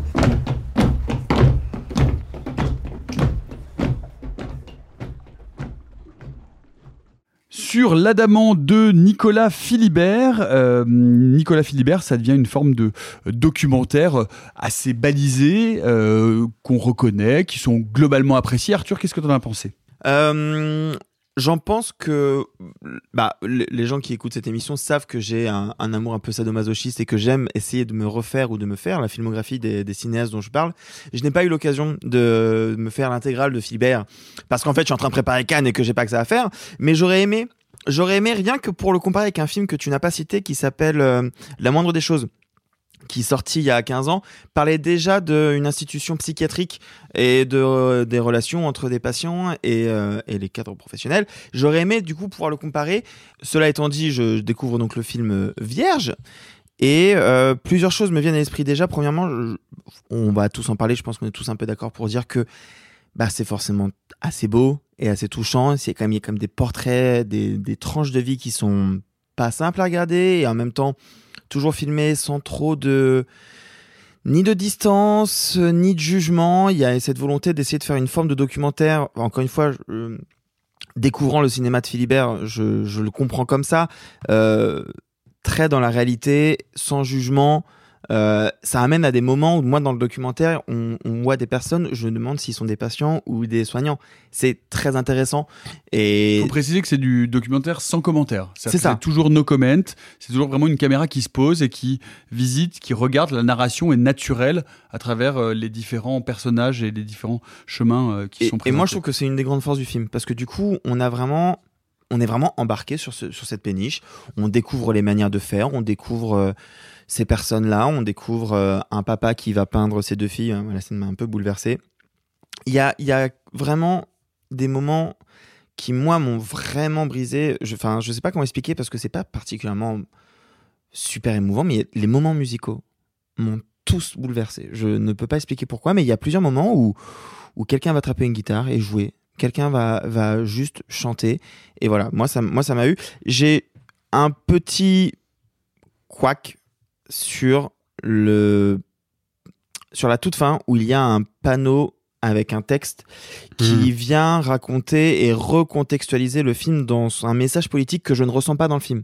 Justement, À savoir. Ah non, mais c'est la fin donc ça spoil. non, ça spoil pas. En gros, Ah, c'est un documentaire, C'est un docu- non, non, mais c'est pas un spoil, mais en gros, le, il a un texte de fin en disant euh, que ça fait du bien de voir un endroit où tout le monde peut vivre ensemble comme ça, dans un contexte où euh, le monde de l'hôpital, de la, psychiatrie, est extrêmement est- sous, sous, sous-financé, etc. ce Sauf qu'en une fait, réalité. c'est une réalité. Sauf qu'en fait, moi, c'est pas quelque chose que j'ai du tout ressenti dans le film, en fait. Et c'est un vrai problème que j'ai parce que, du coup, j'ai l'impression qu'il essaie de raccorder des wagons qui ne fonctionnent pas. En fait, je n'ai pas vu le film comme étant un brûlot politique qui va montrer qu'il y a d'autres manières de faire de la psychiatrie beaucoup plus inclusives et beaucoup plus intéressantes. Mais ça n'a jamais été le, ci- le cinéma de Philibert. Philibert, encore une c'est jamais je- des brûlots politiques. Oui, mais on est plutôt sur mais du alors- feel-good documentaire. Oui, oui, mais du coup, deux choses. Moi, je ne connais pas le cinéma Philibert, donc pour moi, quand je vois le film, je, je me rends compte de ça, effectivement. Et d'autant plus dans, un, dans la toute dernière partie avec cette femme qui essaye de vouloir proposer un atelier, vous verrez, vous comprendrez, où là, justement, je vois les limites de cette psychiatrie euh, plus intégrée, où, bah non, on peut pas laisser faire une ancienne patiente un atelier avec tout le monde parce que bah, c'est dangereux. Donc, je vois les limites, je vois ce qu'il essaye de raconter.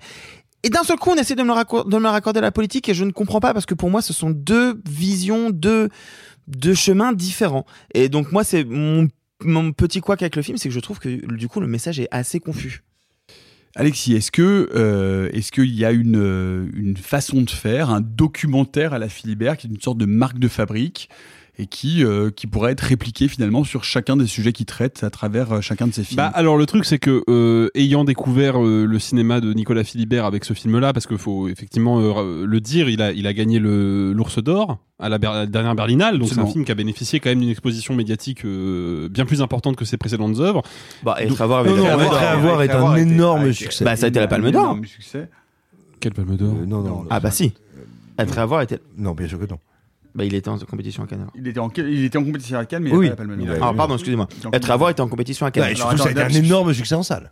Non mais en fait le truc alors OK, je retire mon argument. Le fait est que ce que tu viens de soulever Arthur est hyper intéressant, c'est mais moi, j'ai le sentiment que ce carton de texte, il est pas juste là pour donner une dimension politique qui manquerait dans le film en lui-même. J'ai le sentiment que ce carton de texte, il est là pour réparer une erreur de film. C'est que j'ai vraiment le sentiment que ce carton de texte me dit, ok, Nicolas Philibert, il a un vrai point de vue politique sur son sujet, il a une vraie orientation politique, simplement, il a pas réussi à la filmer. Et voire même, il a Tap, filmé- tap, tap. Ah. Voire même un coup de pied dans les parties. Voire, il a filmé le contraire, et ça l'emmerde, et donc il va essayer de se rétablir. Pourquoi je dis ça? Parce qu'il y a- il y, a une scène super importante dans le film sur la réalité que cherche à filmer Nicolas Philibert, c'est le moment où il va filmer un, un- un personnage. Alors, personnage, je dis ça au sens large du terme, parce que évidemment, c'est pas des personnages de fiction, c'est un documentaire. Bah, par définition, ils le deviennent devant l'écran. Exactement. Il va filmer un homme qui visiblement souffre de troubles mentaux et psychologiques très sévères et qui explique avec une lucidité assez euh, incroyable. Il s'exprime, je trouve, presque mieux que certaines personnes qui ne souffrent d'aucun trouble parce qu'il est vraiment extrêmement mécanique dans sa manière de parler, donc il va droit droit au but tout de suite. Il explique que beaucoup de gens conçoivent l'hôpital psychiatrique comme un dérivé de la prison, alors que c'est pas du tout le cas, parce que bah déjà l'hôpital psychiatrique lui fournit un traitement qui lui permet de neutraliser une partie de ses troubles et d'avoir des discussions cohérentes avec des gens et d'interagir avec autrui, mais surtout parce qu'il y a des psychiatres, il y a des infirmiers, il y a un personnel qui est formé pour Bah, c'est ça. un lieu de soins. Exactement, c'est un lieu de soins et de communication. Et lui, il le présente vraiment comme quelque chose d'important. Et je précise qu'à ce moment-là, le personnage ne parle pas de l'adamant, il parle de l'hôpital psychiatrique où il séjourne quand il n'est pas sur l'Adamant, qui est un, un hôpital de jour euh, d'un style un peu Non, mais particulier. surtout, et surtout, un hôpital de jour, précisons-le, un hôpital de jour, ça, ça- ça veut dire, ça veut donc dire un établissement où les gens ne demeurent pas, Exactement. où ils viennent sur les horaires de journée. C'est un lieu de rencontre, c'est un lieu de partage, c'est un lieu de, de cohésion sociale entre les soignants et les accompagnateurs d'un côté et puis les patients de l'autre. Mais la plupart des patients, pas tous, hein, mais la plupart, le soir, eh ben, ils réintègrent leur chambre sécurisée Mm. à l'hôpital psychiatrique. Et donc on a vraiment cette séquence-là où un personnage qui vit ça, qui vit ça depuis littéralement 40 ans, nous explique que l'hôpital psychiatrique, ça a été quelque chose de bénéfique pour lui. Et ce texte final contredit ça, puisque ce texte final nous explique en gros que, bah, heureusement qu'il existe des lieux d'accueil entre guillemets alternatifs comme l'Adamant pour justement compenser les faiblesses du système psy- psychiatrique. Bah là, il y, a- quelque chose qui colle pas en fait. Pourquoi garder en intégralité ce dialogue au montage si c'est pour à la fin faire un carton de texte qui contredit ce dialogue? Alors, non, juste pour préciser quelque chose, les hôpitaux de jour, euh, ça n'est pas destiné qu'aux personnes qui sont maintenues Justement en- pas, en résidence euh, en hôpital sûr. psychiatrique et qu'il y a c'est un beaucoup de gens. d'accueil. Oui, c'est un Un lieu d'accueil, mais il y a d'accueil. la Un plupart des gens qui vont en hôpital de jour sont des gens qui Rentrent retournent chez non pas en chambre fermée la nuit comme tu viens de le dire, mais qui rentrent chez eux.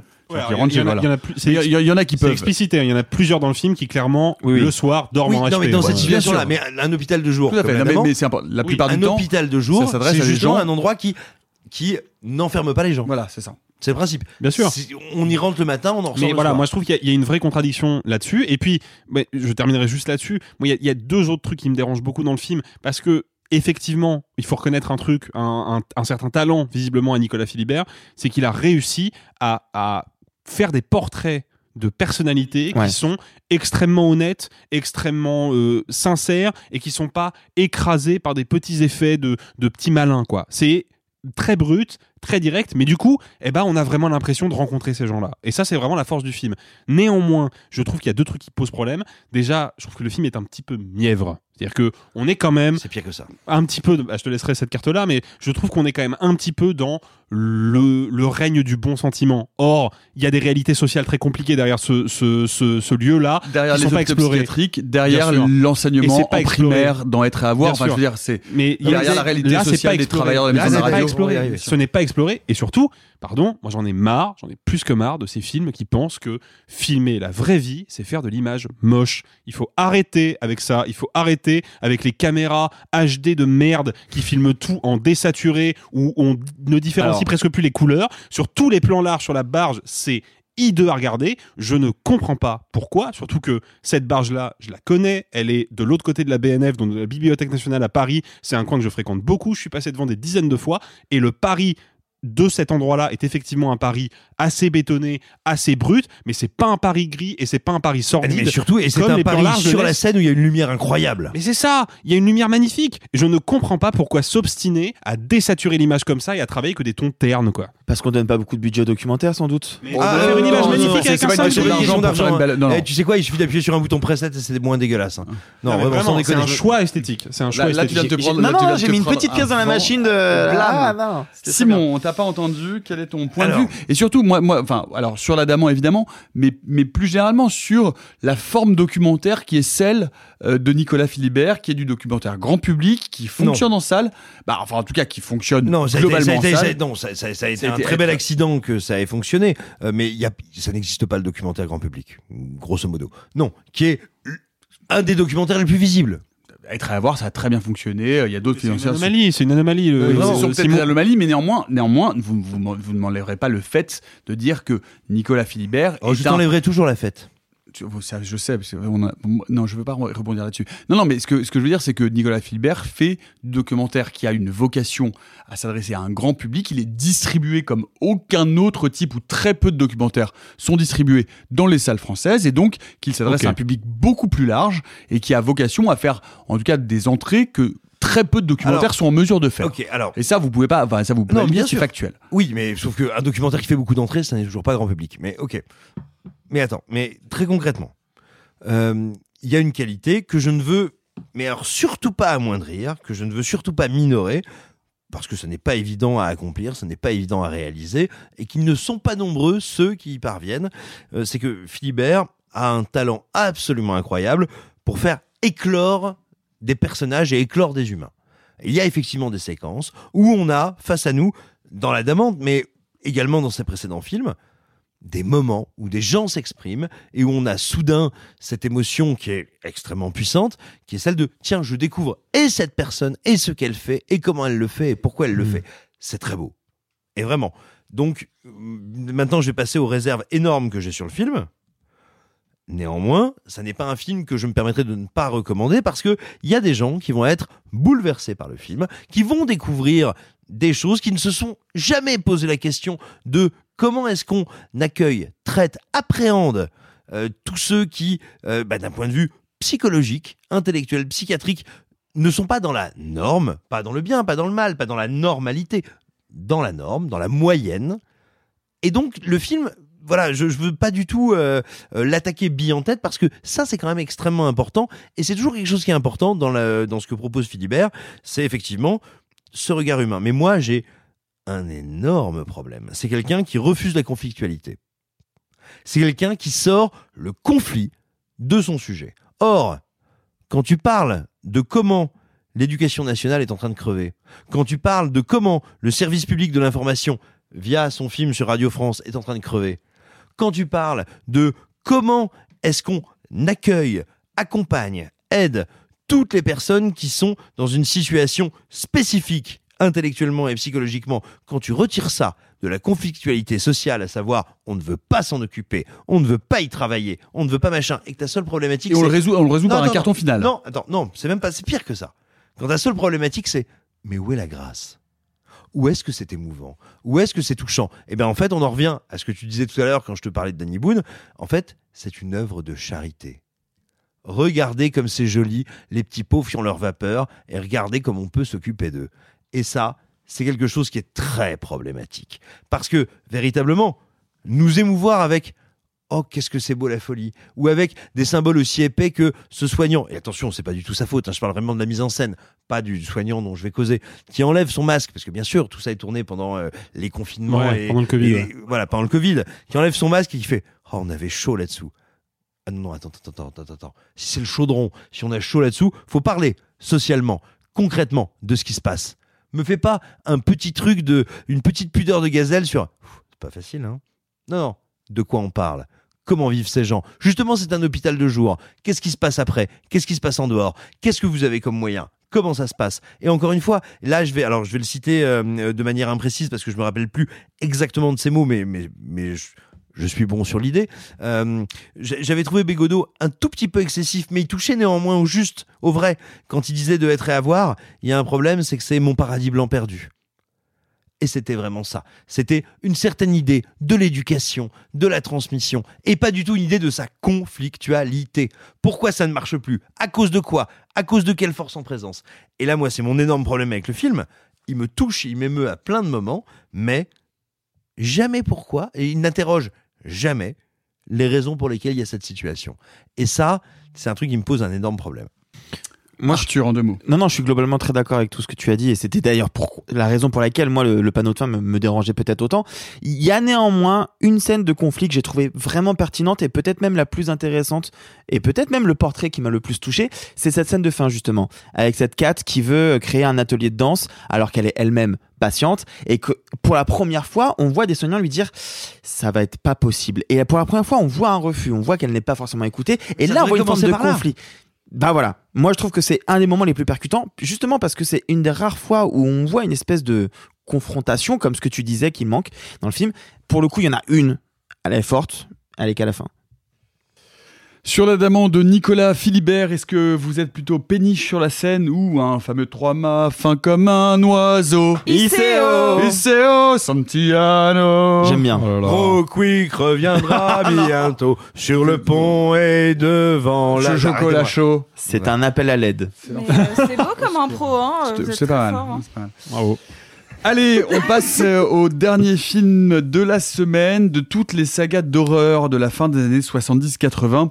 C'était la seule qui avait réussi à éviter la transformation en pur produit franchisé décérébré pour fanbase peu regardante de l'œuvre originale. Le remake noir et brutal de 2013 en était sorti par sa radicalité horrifique, la série par son humour trash et sa générosité Z, sans compter évidemment sur euh, l'indispensable présence euh, de l'hilarant Bruce Campbell. Mais ça, c'était jusqu'à aujourd'hui. Et la sortie Devil Dead Rise, on vous raconte l'histoire d'une famille qui va trouver, oh surprise, un exemplaire du Necronomicon dans la cave de son immeuble. La suite, on la connaît.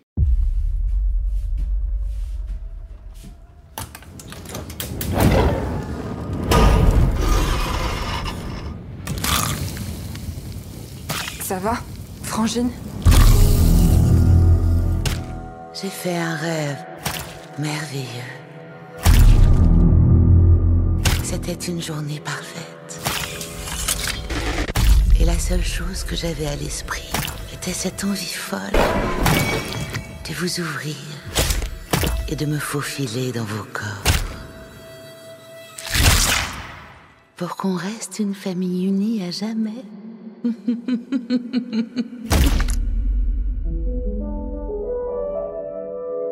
When I was just a little girl,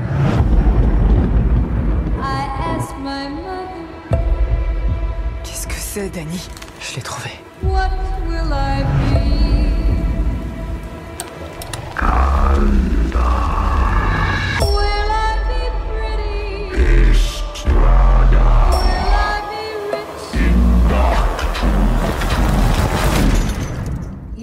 What she said to me. Ouvre-moi la porte. T'as pas l'air bien du tout, maman. Un gros câlin de ta part arrangera tout, ma chérie. Evil Dead Rise de Lee Cronin avec, euh, bah en fait on s'en fout parce que de toute façon ils vont globalement tous mourir, bon même pas tous d'ailleurs à la fin. Bref, dites-moi alors. Tellement de mépris de ta part, c'est rare. Pas du tout. Mais parce que Je- remarqueras, donne- il y a je donne souvent pas- du mépris quand il y a de bons acteurs. Je donne pas mon. Bon alors vraiment des bons acteurs dans ce film? Il y a des acteurs dans ce film? Je sais pas. c'est- Heureusement tout est tellement numérique. Alors, est-ce que cette suite euh, du remake vous a plu? À qui je donne la parole en premier? Sophie.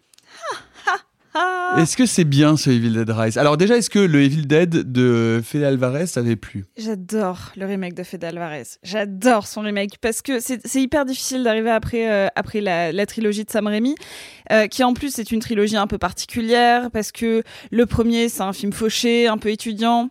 Pour l'anecdote, en fait, euh, les, les morts se décidaient en fonction de qui en avait marre d'être sur le tournage ou qui avait des, des obligations ailleurs. Donc c'est vraiment un truc fait avec les, les tripes, sans mauvais jeu de mots. Mhm. Le 2, c'est son remake quasi officiel, mais avec ce petit twist euh, d'humour euh, noir et acide. Et le 3, on part complètement ailleurs. On va euh, euh, dans un truc beaucoup plus euh, médiéval, cartoonesque. C'est de très- l'héroïque fantasy. Très euh, Harryhausen dans le et dans le, et le 2 est vraiment une comédie. On l'a- on Le l'avait 2 est- projeté à, au Hurlequin. Le 2 est vraiment une comédie horrifique. Oui, mais avec des vrais Grotesque. Oui, complètement. Moi, de toute manière, le 2, c'est mon préféré. Mm. Donc, euh, Et après, j'avais adoré celui de Fede Alvarez parce qu'en termes de remake, comment on fait un. C'est sans doute, j'ai- cherché, c'est sans doute un de mes remakes de films d'horreur préférés parce que plutôt que de se dire je vais faire du plan par plan, comme on pu le faire notamment le, remake de Freddy assez récemment ou quasiment, enfin en tout cas, on va prendre vraiment la même narrative et puis. euh, en fait, là, il se dit, ok, j'adore, je suis un fanboy, ça sent, ça sait. Comment je peux rendre hommage à l'œuvre originale? Eh ben, en le changeant complètement. Je vais reprendre son cadre, je vais reprendre ses codes, je vais reprendre un petit peu une forme de trame narrative et je vais tout changer. Ce n'est plus le même ton. Moi, je vais en faire un truc super gore, super trash, super premier degré. Et ça marche de ouf. C'est-à-dire que le, le remake de Fede Alvarez est, si je dis pas de conneries, le deuxième le film à, à avoir utilisé le plus de faux sang après Piranha 3D d'Alexandre Aja. À l'époque de son tournage, oui. Oui. Peut-être juste une petite nuance. En fait, il reprend le ton du premier, qui lui n'est pas humoristique. Oui, c'est ça. Mais euh, oui, c'est c'est Mais qui exactement n'avait pas de ça. Mais qui n'avait pas le budget. Donc, du coup, ça pouvait pas être aussi gore et aussi. euh, Voilà. Donc, euh, moi, j'adore. Aussi dérangeant. Aussi parce que le dérangeant. premier, est un peu, c'est une expérience un peu, un peu pénible. Oui, mais, c'est- mais c'est ça. En fait, on a de la sympathie. Mais alors, mais alors, du coup, celui-là, la suite, qui est produite par ailleurs. C'est pas vraiment la C'est pas vraiment la suite, suite. mais- C'est un nouvel épisode Ah. d'Evil Dead. C'est C'est c'est- c'est c'est- c'est l'ouverture de la franchise On à n'importe reparlera quoi. de tout ça. C'est la franchisation. On y va, c'est on peut faire du Evil Dead n'importe comment, mais comme Hellraiser, c'est Hellraiser 5 en fait, c'est l'équivalent. Par où commencer? C'est- Il, faut, il faut Euh, rappeler que c'est produit par Sam Raimi et Bruce Campbell, par ailleurs. Oui, mais on a tous besoin d'argent à un moment. Non, mais tout ce qui touche à la franchise, de toute façon, euh, Oui, est produit par les deux maintenant. euh, c'est pas, c'est pas gênant. Enfin, Non, bon, mais c'est pas ça. C'est je- l'histoire de mettre une sorte d'imprimature, c'est bon. C'est vraiment Ah non, non, non, que- ils sont vraiment à la manœuvre. Non, c'est leur Bah. film. Ah Non, si, non, mais techniquement, si, si, c'est un film qui est fait à leur initiative. Vraiment. C'est pas un film de studio qui va chercher leur signature. Attends, mais qu'on le trouve bon ou pas, je veux dire. Oui, peu techniquement, c'est eux je- qui je- produisent.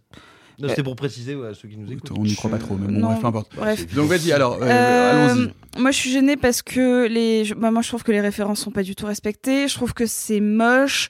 Euh, je trouve que ça joue pas très bien. Je reconnais, comme ça, je le dis tout de suite, que les effets gore sont vraiment fun. Euh, que ça y va d'ailleurs. Je, je- on peut spoiler parce qu'en en fait, quand on met le hashtag sur Twitter, il y a une petite râpe à fromage. Donc, on sait qu'il y a une l'utilisation d'une râpe de manière euh, très inventive. Ils ont offert des râpes à fromage aux journalistes américains. Qui qui est le seul effet qui fait mal. Très fait. malin. Ah, j'ai De tout vraiment eu mal, mais je pense que ça, seul. ça faisait Ah longtemps que j'avais Ah, pas eu aussi mal. Non, mais vois que Nicolas, il a pas regardé. Ah non, mais pareil, je, je pense que je j'ai j'ai jamais autant fait un espèce de euh, euh, liste check-up patchwork d'autres références qui n'étaient pas Evil Dead tellement c'est relou. Genre vraiment euh, tiens on va filmer dans un dans un Judas on va faire comme l'ouverture de The Purge. Vous voyez l'ascenseur? On va faire Shining. Limite le moment où on met le doigt sur un vinyle c'est un truc qui sort de Lilo et Stitch et je ne l'invente pas. Genre je trouve que c'est un, un, un espèce de bah pareil euh, il y a un scalp au début. C'est le même que dans Piranha 3D je n'ai j'ai vu tous les effets gore de ce film dans d'autres films et en mieux fait.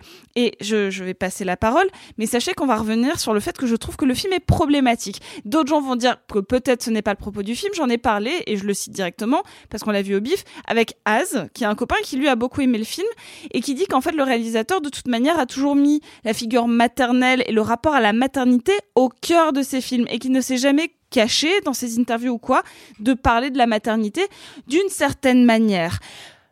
Pour moi, c'est un film anti-avortement. Bah en même temps, est-ce que, est-ce que, est-ce que, enfin, est-ce qu'il faut pas que tu ailles au bout maintenant? Parce que si tu lances le, le- si tu lances le truc comme ça, il faut que tu- Ou, ou- ou alors il faut La que pierre nous, est tombée dans le puits, Attends, là. ou alors il faut est que nous on y réponde et qu'on met en tout cas qu'on mette le truc. Bah, j'y vais, hein. Vas-y, j'y vais vas-y, non mais vas-y Sophie, euh, non non mais vas-y, tu l'as, tu l'as lancé puis ensuite on. C'est l'histoire d'une d'une nana qui revient parce que c'était une groupie de films, blabla, euh, une c'était une groupie de groupe de musique, blabla. Au début, on la voit, elle fait un test de grossesse, elle a l'air vraiment pas contente de faire un test de grossesse positif. En même temps, elle est faite dans des chiottes moches avec une lumière de merde. Tu m'étonnes qu'elle soit pas contente d'être enceinte. Elle arrive chez sa sœur qui a une éducation un peu aléatoire euh, de ce qu'on comprend puisque ses enfants font à peu près euh, ce qu'ils veulent euh, et on le sent bien dans le sens que le gamin quand on lui dit tu devrais peut-être pas aller chercher ce manuscrit là dans le truc où c'est tombé où tu risques de mourir bah il y va quand même. Moi je trouve que ça c'est un peu moyen. Bon elle va avoir sa sœur et ses enfants. On sent que c'est une famille un peu dysfonctionnelle tout ça tout ça. Et tout le film sert à lui faire prendre conscience qu'il faut qu'elle accepte son rôle de mère en lui foutant une nouvelle gamine dans les pattes qui est celle de sa sœur et ça va même jusqu'à filmer littéralement une scène d'avortement quasiment pour moi de l'intérieur, avec une scène d'ascenseur qui se remplit de sang, avec une gamine qui littéralement dit qu'elle ne veut pas mourir parce qu'elle est représentée comme une gamine déjà consciente, et euh, qui, elle, au moment où elle se rend compte qu'il faut qu'elle sauve cette gamine et qu'elle prend conscience qu'en fait, elle veut être mère, puisque cette gamine-là lui a dit « Tu seras une super maman !» Et ben là, heureusement, par le pouvoir euh, de la super maternité, les portes s'ouvrent et hop, c'est Shining et on sauve les enfants. Et vraiment, j'ai jamais vu une image aussi lourdote anti-avortement et quand, mais, mais c'était un truc sur lequel j'aurais pu avoir des doutes vu que ce n'est pas explicite non plus, même si euh, Arthur me l'avait peut-être un peu, voilà. Mais juste, euh, pour en avoir parlé avec quelqu'un qui avait vu d'autres films du réalisateur, il m'a dit, vu son rapport à la maternité, ce que tu me dis est complètement cohérent. Et encore une fois, je balance Az, il n'y a pas de souci. C'est une interprétation. De, de- moi qui déteste le film, je, la- je- je suis pas sûr de l'avoir vu, je suis pas sûr de la partager, mais c'est une interprétation. Euh, Simon est en train de bouillir parce que Simon a adoré, mais euh, tu, tu auras la parole en dernier. Euh, Mais- mais- Non, mais Arthur, Arthur, Arthur qui aura, Ar- Arthur, Moi, je suis qui- plus la Pire Suisse. pour la fin. Arthur, qui va, pour la qui fin. va avoir, non mais au contraire, c'est bien parce que tu vas avoir entendu tous les arguments, donc tu vas pouvoir troller au maximum. Parce Ah que- mais je vais tellement, mais je vais. Alors, euh, Arthur, toi, t'étais, t'étais plus mitigé. Moi, je suis plus la Suisse. Ouais, je déteste pas autant le film. Moi, je le trouve euh, fun. Je trouve qu'il me propose quelque chose que je vois pas souvent dans le cinéma d'horreur, à savoir une mère qui torture ses enfants. Malgré tout, c'est pas quelque chose de très courant, voire même. C'est vraiment anti-avortement ça, une mère qui torture ses enfants. Là, on en parlera si on en calme-toi, on Non, en mais parlera. juste en dehors de tout ce postulat politique, parce que eh, effectivement, je suis sorti de la projection et j'ai dit à Sophie, j'ai un doute sur le message du film. Je crois percevoir quelque chose. Je pense que le message est un peu flou. J'espère que c'est pas ce que je crois et Sophie euh, pense que c'est vraiment ça pour l'occurrence. Moi, j'ai encore des doutes, mais bref. En dehors de cet aspect-là, alors, ah, on- on sur le message. Essayons- de se concentrer sur le en film en tant que tel. En dehors de cet aspect-là, moi je trouve que le film me propose quelque chose que je ne vois pas souvent, à savoir des gamins qui se font vraiment mais malmenés, mais genre à un niveau level hardcore. Contrairement à vous, j'aime beaucoup le fait d'Alvarez, mais je le trouve profondément stupide et avec des dialogues horribles. Là, je trouve que celui-là tient un chouille plus la baraque à ce niveau-là, d'autant plus que euh, Sophie, moi je, euh, je, je t'adore, tu le sais. Hein. J'ai trouvé certains de tes arguments un chouille de mauvaise foi parce que quand tu dis que euh, le gamin est mal élevé parce qu'il va chercher les bouquins, wesh, c'est le postulat de base Non, de tous en- les films en fait, d'horreur. c'est- que c'est un Justement, c'est un débile. cliché. Justement, et c'est bien ça le problème. Sauf que- c'est que ce film n'est qu'une sauf accumulation que- de clichés. sauf pas. Sauf que- que si. Mais Sauf vous que- êtes fous en fait. Sauf que sur Non, ce non, point-là, il fait quelque chose que moi je trouve extrêmement malin, c'est que contrairement à, au fait d'Alvarez où on a un personnage débile qui va lire un bouquin effrayant pour on ne sait quelle raison, si ce n'est celle de faire avancer le bousin. Là, le postulat est, je trouve, assez moderne et malin, d'autant plus que ça s'insère dans un. Bah, c'est des vinyles d'un prêtre qui a eu une messe il y a un siècle. Non, bah, on, on revoit le premier Evil Dead. Enfin, je veux dire, la lecture du livre, c'est un, c'est un- c'est un- passage obligé. Enfin, je veux dire. Mais justement, c'est une relecture de- du truc D'où on ma- cherche une forme de réalisme ou de quoi que ce soit là-dessus, en fait. Mais justement, Bah, mais au contraire, Alors, ça Non, toi, non, non, pas la Simon, parole. toi, à la fin, encore une fois, moi, le fait d'Alvarez, je le vois. Je le prends au premier degré pour ce qu'il est, à savoir une métaphore de. euh, Une franchisation de l'univers Non, non, non, complètement non. dévitalisé. Non, c'est pas ça. Le, le film parle concrètement de ce que c'est que le sevrage. Euh, Parce que c'est l'histoire d'une gamine qui. euh, C'est l'histoire de gens qui font une intervention à leur pote parce qu'elle est polytoxicomane et qui Oui, vont l'enfermer dans un Et chalet à la campagne pour la sevrer. Et toute la métaphore de des tortures et de tout ce qui va arriver, c'est ce qui t'arrive quand on te sevre. Donc, de là, le truc me semble assez réaliste au départ. Et intervient ce livre, et d'un seul coup, t'as un personnage qui va le lire sans aucune raison, de manière absolument Mais par- débile. parlons, parlons de Evil Dead Rise. Oui, Parlons mais pas du coup, mais du coup, dans Evil Dead Rise, quand t'as ce gamin qui découvre ce bouquin, ce bouquin, parce que encore une fois, c'est un adolescent, c'est normal qu'il aille un peu contre les ordres qu'on lui donne.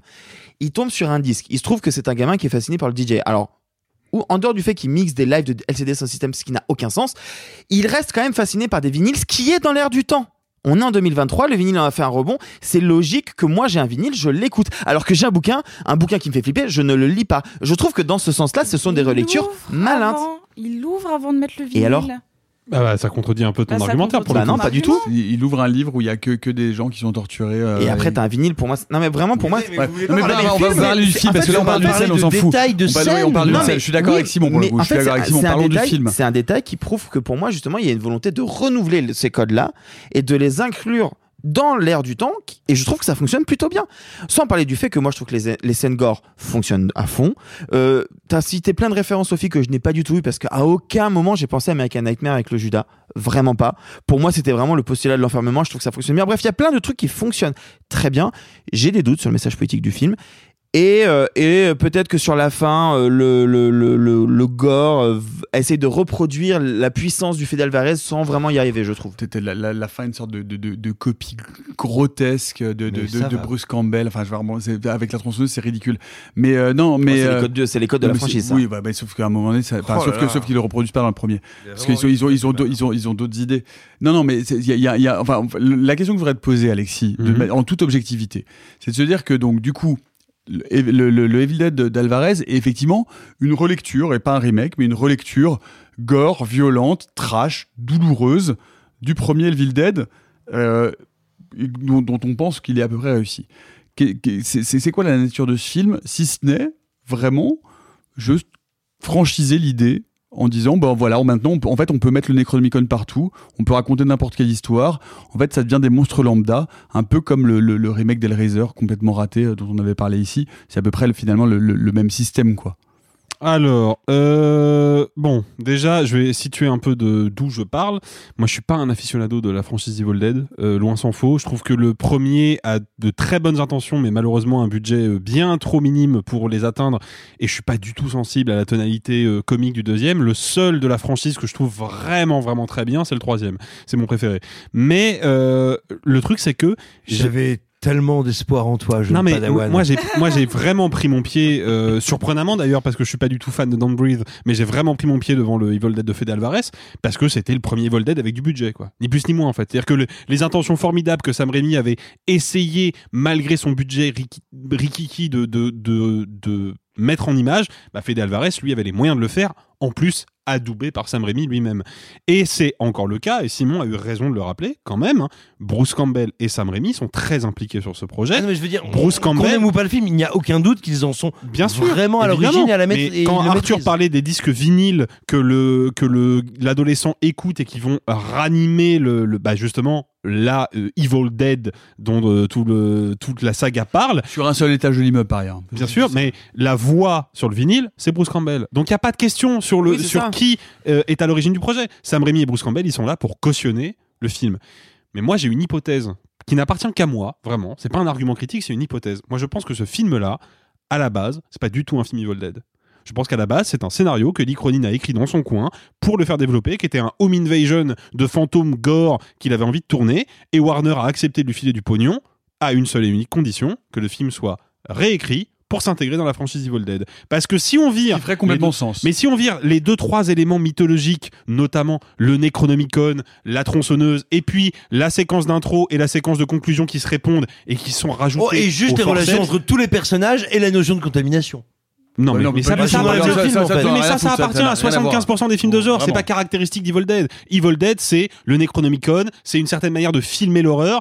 Ok, mais si tu enlèves les deux trois références mythologiques à la franchise et les deux trois euh, plans piqués au film de Rémi et très mal refoutus euh, techniquement, si tu vires tout ça, tu as un film qui n'appartient en rien à la franchise Evil Dead. Ah bah ouais, non, mais attends, si t'enlèves les ailes d'un avion, ils volent plus, je suis d'accord. Mais le truc, c'est que moi, je suis désolé, je, je, je me suis copieusement emmerdé devant ça. ce film, quoi. Ah ouais? Ah bah, Mais c'est un ennui. Ah bah, mais un ennui mortel. heureusement que la salle euh, hurlait pendant Tout- le film. mais hein. Ah, mais moi personne, moi y avait personne. Franchement, moi j'y suis allé oui, un mais matin, tout est- le Tout est prévisible. Il y avait même une dame qui s'est endormie derrière moi. Quand les lumières sont rallumées, elle est en train de dormir Non, mais derrière. vous devriez avoir. Non mais attends, Ah non, mais prévisible, avoir par honte. contre, prévisible, je suis pas d'accord. devrait avoir Tout est honte. prévisible. Tout Ah est non, ça, je prévisible. suis pas oui, d'accord. mais oui, il y a tellement de films aujourd'hui qui laminent des enfants et des Bah, ados. c'est clair. tellement prévisible. Je suis C'est tellement d'accord. prévisible que c'est tellement prévisible Mais que ça en fait pas un bon film. Simon. Mais c'est pas parce que tu. Non, de des enfants que et des ados. C'est c'est film. Il fait un truc que personne Je suis ne fait d'accord. aujourd'hui. Bah ouais. Personne. Bah, Alors, bien sûr. Mais ça on n'en fait pas un mais- bon non, mais film. les gars, Simon. Mais, mais c'est pas Mais l'argument. vous venez c'est de pas dire la question. c'est un film Mais c'est prévisible. pas la question. On vient de vous renvoyer au visage que non. Mais c'est pas la question, c'est pas la question. Alors déjà, outre le fait que la famille se fasse trucider, pardon, il y a quatre personnages dans le film. Si tu passes ces quatre personnages-là, ils tuent littéralement personne. Donc à un moment, il va bien falloir qu'il les trucide. Donc si, je suis désolé, Les moi, autres, le fait leur que ça n'a rien à le foutre. fait que des Ça enfants va se fassent pas. déglinguer dans le film, je l'ai deviné minute 3. J'ai vu la famille à l'image et je me suis dit, ok, ils vont tous prendre cher parce que c'est un réal de film de festival hardcore, parce que c'est produit par Sam Raimi et Bruce Campbell et qu'ils en ont rien à foutre et que c'est pas la première fois qu'ils filment des trucs que les autres ne filment pas. Donc je suis désolé, mais c'est est-ce- prévisible. Est-ce qu'on pourrait parler Est-ce qu'on est-ce qu'on pourrait attendu. parler Est-ce qu'on pourrait parler quelque chose quand même d'important pour un film qui se veut être un film gore et un film d'horreur C'est que d'une, il y a pas un seul moment où ça fait mal, et deux, il y a pas un seul moment où Ah ça non, fait ça, peur. vrai. Mais arrête, Et vous rigolez Il y a rien. Mais vous, Mais non, mais citez-moi, citez-moi, citez-moi une mise à mort ou un truc qui à un moment donné fait Alors, mal. alors, La premièrement, toutes les le mises à mort, dans le bras, je mange du verre pilé, je me mets des couteaux dans le bras, mais, ça va mais ça pas. fait, mais on l'a vu mille fois, il y a rien d'original Attends, là-dessus. Le plan, le plan du je mange du verre pilé, il me déchire la gorge, tu l'as vu où? Attends, tu l'as vu mille fois Le- de- Tu l'as vu manger- des gens quel du verre pilé. J'ai pas la référence, mais enfin, il y a Ah aucun bah moment- voilà, t'as pas la référence. J'ai pas la référence, mais pas la ça me fait- référence mais ça parce me que fait tu pas mal une seule jamais seconde. vu ce plan d'une trachée qui avale du verre et qui se déchire en même Ah, temps. Tu l'as jamais vu Ok, vas-y, un plan. Ok, vas-y, un plan. J'ai pas vu Bah, de, la effectivement, Hein La rapa gruyère, moi j'ai ah oui, la- Tu ok, l'as je vu suis d'accord, je suis d'accord sur la rapa gruyère, c'est le seul truc La qui me- rapa je me gruyère, suis tu l'as pas vu ça m'a fait Le- mal. le- Alors si, la le rapa, reste- la, la rapa gruyère, il ressemble étrangement, bon, plus gore, mais c'est le même principe que dans Cabin Fever quand elle se rase les jambes. C'est Oui, exactement le même effectivement, principe. je suis d'accord Bah ouais, avec toi. Mais Et pas- et le verre pilaire, Pardon. le, le verre pilaire, Ouais, je- je suis juste- sûr de l'avoir vu juste dans pour-. Mais moi Mais aussi, peu j'ai importe, mais en fait, c'est pas mais Mais c'est génial, vous en êtes sûr, vous ne savez pas où l'avez Bah oui, vu mais c'est pas la question. mais Mais moi, je, je- c'est en pas une question, c'est pas une question de de de d'effet gore. Si, je l'ai, je l'ai Dans Oculus, quand elle croque la la- l'ampoule. Ah non, justement, c'est pas du tout fait comme ça. Bah, je suis Elle, pas importe. elle- Non, mais- elle- elle croque Pardon, une ampoule, excusez-moi, elle se excusez-moi, retrouve pardon. avec du c'est pas la partout. question. Les effets gore, c'est, je suis désolé, c'est pas la question.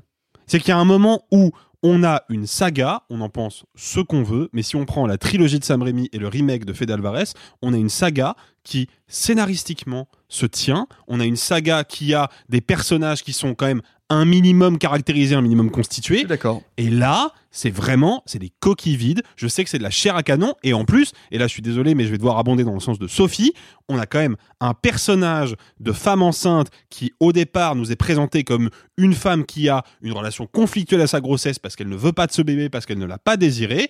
Et on projette ce personnage dans une famille qui nous est présentée comme une famille totalement dysfonctionnelle et totalement fucked up. Mais, bien sûr que Non, si. non. La famille, elle est complètement dysfonctionnelle. et elle est dysfonctionnelle.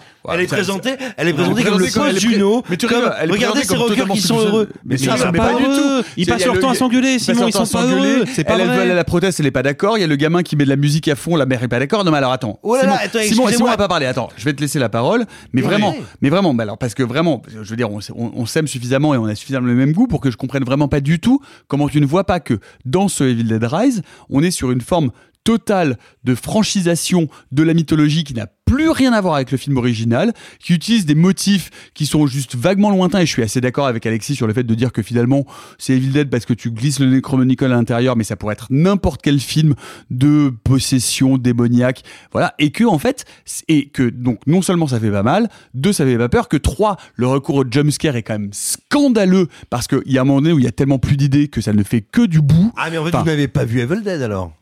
Non mais, mais je Parce qu'en matière de jumpscare, la trilogie mais, Evil Dead, elle mais- se et pose un peu Simon, là. Simon Rio faire faire du jumpscare sur Evil Dead en 1984 Ah d'accord, ah, ou en donc- 2023 Ah, d'accord, quand donc tout le le problème c'est pas qu'elle s'en éloigne, c'est qu'elle soit proche. On Mais a non, mais tu rigoles ou quoi? C'est c'est juste qu'il n'y a plus aucune idée de peur, il n'y a plus aucune idée de trouille, il n'y a plus aucune idée de même de, genre de de de de, de sentiments d'horreur viscérale en fait. D'accord. J'avais pas vu Simon s'y énerver depuis Avatar. Ah non mais ouais, non mais ça me rend fou en Mais fait. parce que le film est vraiment mauvais quoi. Ok. Donc, on est sur Dieu merci. À rebours, euh, voilà, euh, de- euh, des fonds de cuve de la Levity d'horreur, des fonds de cuve de Warner avec le Conjuring Universe. On est sur un film de 96 minutes. On est sur un film extrêmement dense, extrêmement ramassé, qui, pour moi, manie deux niveaux de langage extrêmement intéressants. Le premier, c'est, tiens, je vais faire du fan service de bourrin, à savoir, en changeant le contexte, remettre telle réplique, remettre de tel euh, artefact ou remettre euh, tel petit élément qui fait rigoler les fans. Et à côté de ça, ce nouveau Evil Dead est extrêmement cinéphile, extrêmement précis dans ce qu'il va reprendre en termes de structure, couleur, mais véritablement, il y a un travail sur la tessiture et la photo de l'image. qui- c'est le niveau de la voix. oui, ben justement, et figure-toi que c'est fait Tessiture. Figure-toi, c'est fait exprès parce que j'y viens, parce que c'est un film de design sonore assez admirable. Bref, ce que je veux dire, c'est que ce film va prendre les deux premiers pour redispatcher, redéployer leurs motifs d'une manière qui est extrêmement intéressante. On commence dans cette espèce de appart slash étage, parce qu'à un moment on croit qu'on va se déployer dans l'étage pour finalement rester dans cet appart, où tout d'un coup, au fur et à mesure du film, les couleurs chaudes, boisées, dégueulasses, organiques. En fait, les couleurs, eh ben, du, du, du putain de, euh, de, de, de chalet des deux premiers films vont venir contaminer le récit. Le récit qui est extrêmement carré, qui à un moment te fait croire qu'il va te faire, même, il, va, il te fait croire qu'il va te faire le ventre mou de tous les films hollywoodiens qu'on a depuis 15 ans. Tu sais, le fameux Ah, parlons-nous. Oh voilà, que Mm. se passe-t-il? Mais non, on y va, on repart Bref. Il fait exactement ce ventre mou de 25 minutes où il se passe rien. Pas du tout. Non, non, non, non. Il n'y a pas de ventre mou. Mec, ça dure 3 minutes. Il y a un demi-dialogue interrompu et deux trucs qui surgissent. Et en plus, il n'y a pas de ventre mou de 20 minutes. Le film dure 1h80. Enfin, dure, dure 96 minutes. C'est ridicule de prétendre le contraire.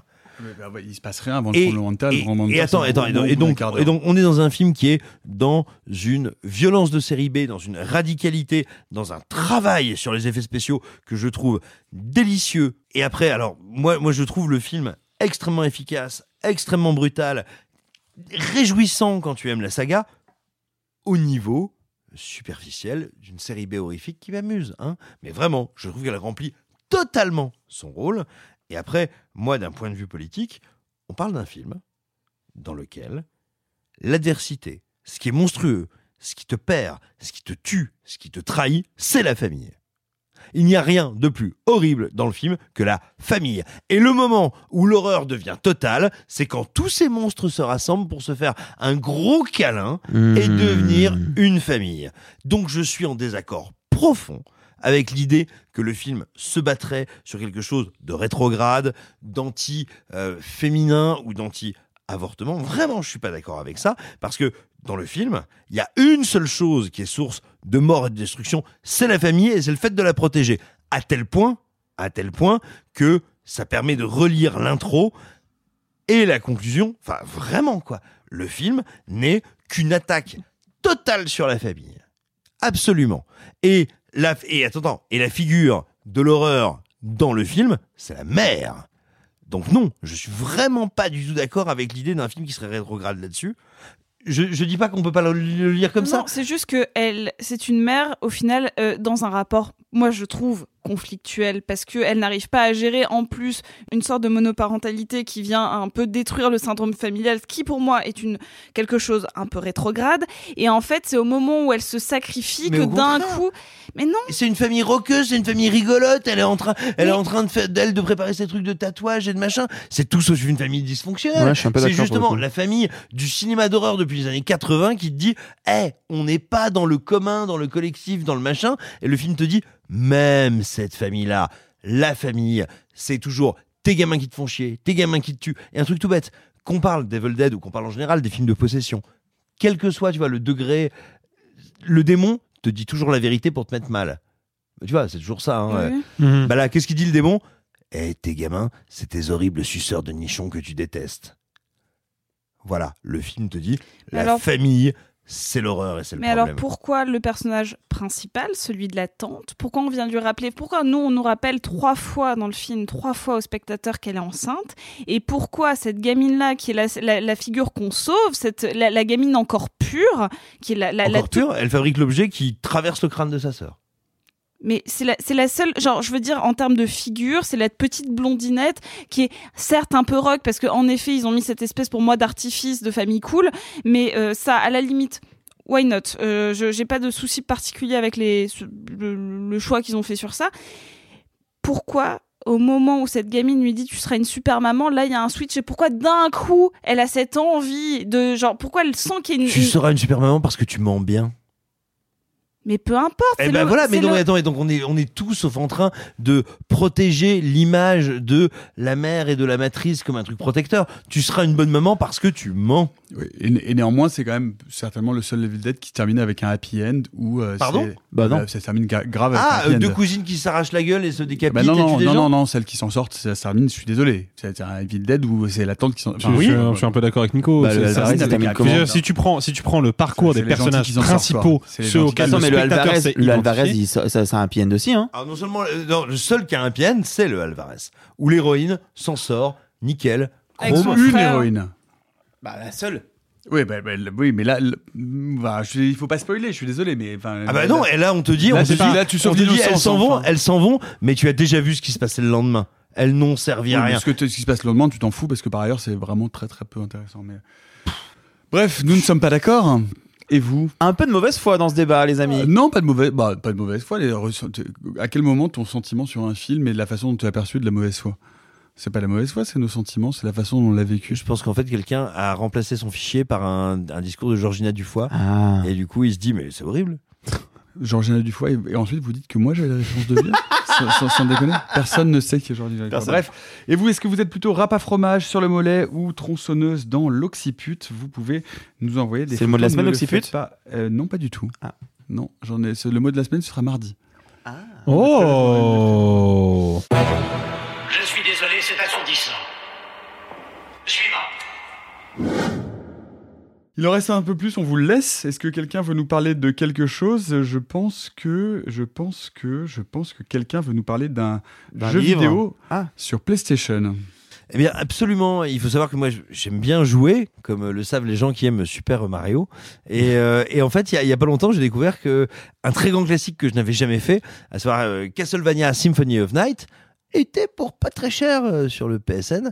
Et donc, je me suis dit, fort de toute cette prétention, à savoir, euh, j'aime Castlevania, euh, j'aime le Metroidvania, et vraiment, c'est le moment de se refaire ce classique euh, tranquillement. Pourquoi l'accent? Eh bien, eh bien, écoute, pourquoi? Parce que je ne sais pas. Parce que les joueurs de jeux vidéo sont des beaufs. Il faut le dire au bout d'un moment, il faut l'assumer. Quand on joue à un jeu vidéo, on est un beauf. Oh waouh. Tu vas te faire des amis, toi. On va se faire des amis globalement. Et donc, et donc tout ça pour dire que ben, ce jeu, oh là là, mon Dieu, qui, me, qui, manquait, qui manquait à ma culture. Non, mais en plus, je le dis alors, pour le coup, sans aucun second degré, qui manquait vraiment à ma culture, est admirable que sa direction artistique est aussi légendaire, qu'on veut bien le dire, que, que par contre, bah, j'ai vieilli, je suis mauvais, quoi.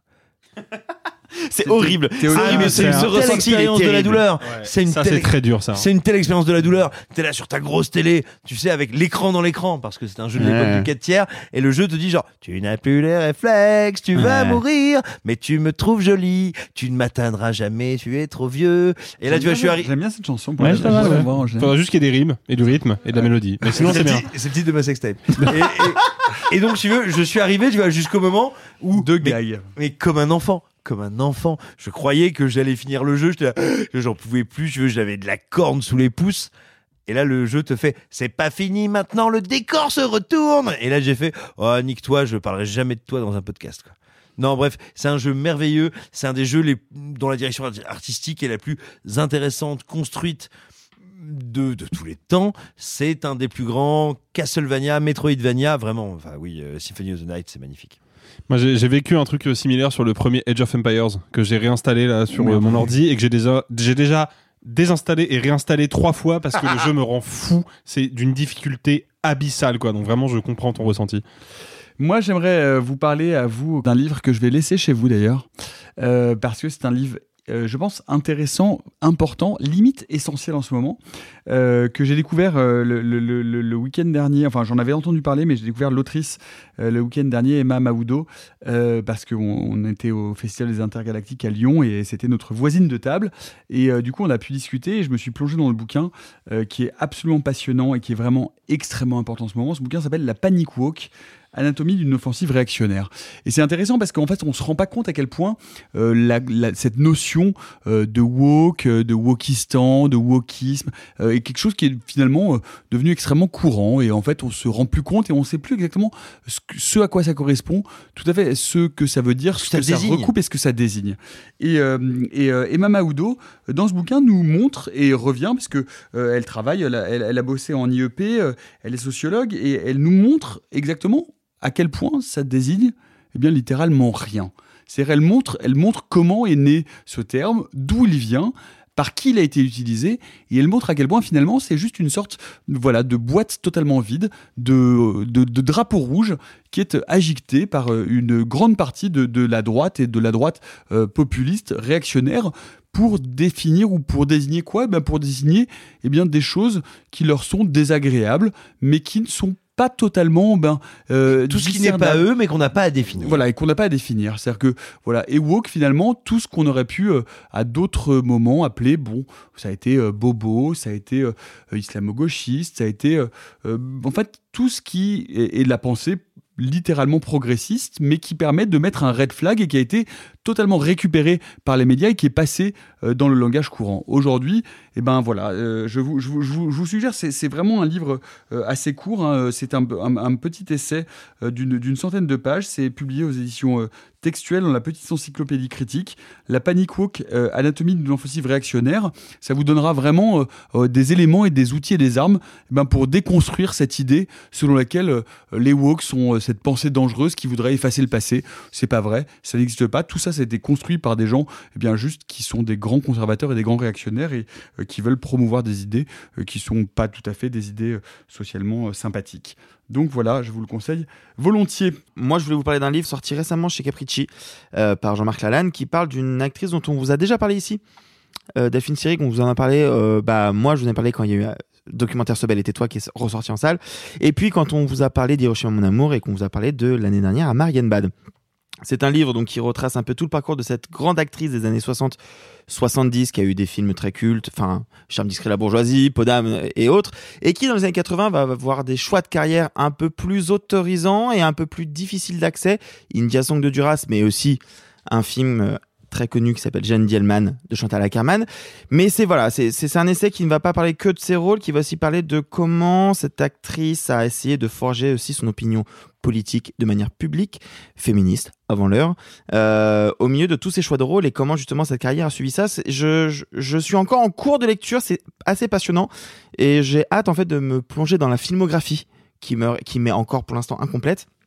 Mais voilà, Daphne Seyrig en construction euh, par Jean-Marc Lalanne chez Capricci. Et puis un mot pour vous dire également, pour vous parler du prochain Hurlequin euh, qui aura lieu le jeudi 4 mai, puisque je suis, ce sera les, les 1 an du Hurlequin et je suis très très... Oh, bah joyeux anniversaire du Hurlequin. Ben, on va ramener une petite bougie On- sur on un cupcake. J'espère bien, et d'autant que pour cette séance, ce sera une séance particulière, parce qu'on va avoir la chance et le plaisir non seulement de projeter Revenge de Coralie Farja, mais avec Coralie Farja qui sera Ah, là super. Ah, pour c'est cool. les 1 an d'anniversaire et pour discuter avec vous toutes et tous. Donc euh, soyez euh, toutes et tous les bienvenus. Commencez à réserver parce que je pense que la séance va être rapidement complète. Voilà, ce sera le 4 mai. C'est tout pour aujourd'hui. On espère que vous étiez bien. Nous, bon, voilà, si vous étiez bien, est-ce que vous pourriez le prouver? Prouvez-nous. Dare, I dare you to prove it? Non, pardon, c'est un peu agressif. Non, mais prou- Tu prends tes médicaments en ce moment, Nicolas? Non, j'ai arrêté ça. Mais, mais ça- Prouvez-le nous en allant voir Evil Dead. Alors surtout pas. Bâtard. Prouvez-le nous en nous laissant des messages ou des commentaires sur nos différents réseaux sociaux. On se retrouve comme chaque semaine mardi pour plonger dans l'histoire du cinéma. On va redécouvrir un film qui est pour certains l'acmé du cinéma français, du cinéma euh, féministe, un chef-d'œuvre absolu à redécouvrir. Pour d'autres, trois longues heures d'ennui incompréhensible. Bon, on verra lequel des deux euh, vous ou nous correspond. En tout cas, on en parle mardi. D'ici là, bah, bye les amis et gloire aux casseroles. Ah, c'est pas humain, les salauds, ils m'ont épuisé. Au quatrième stop, il sera exactement 0h13 minutes. Oh la vache Moi, je vais être en retard au lycée Oh, bah dis donc, t'es bien pressé, toi, toi. Ceux qui sont encore vivants, profitez-en pour le rester, allez-vous-en Arrivederci E buon viaggio Messieurs, il n'est de bonne société qui ne se quitte.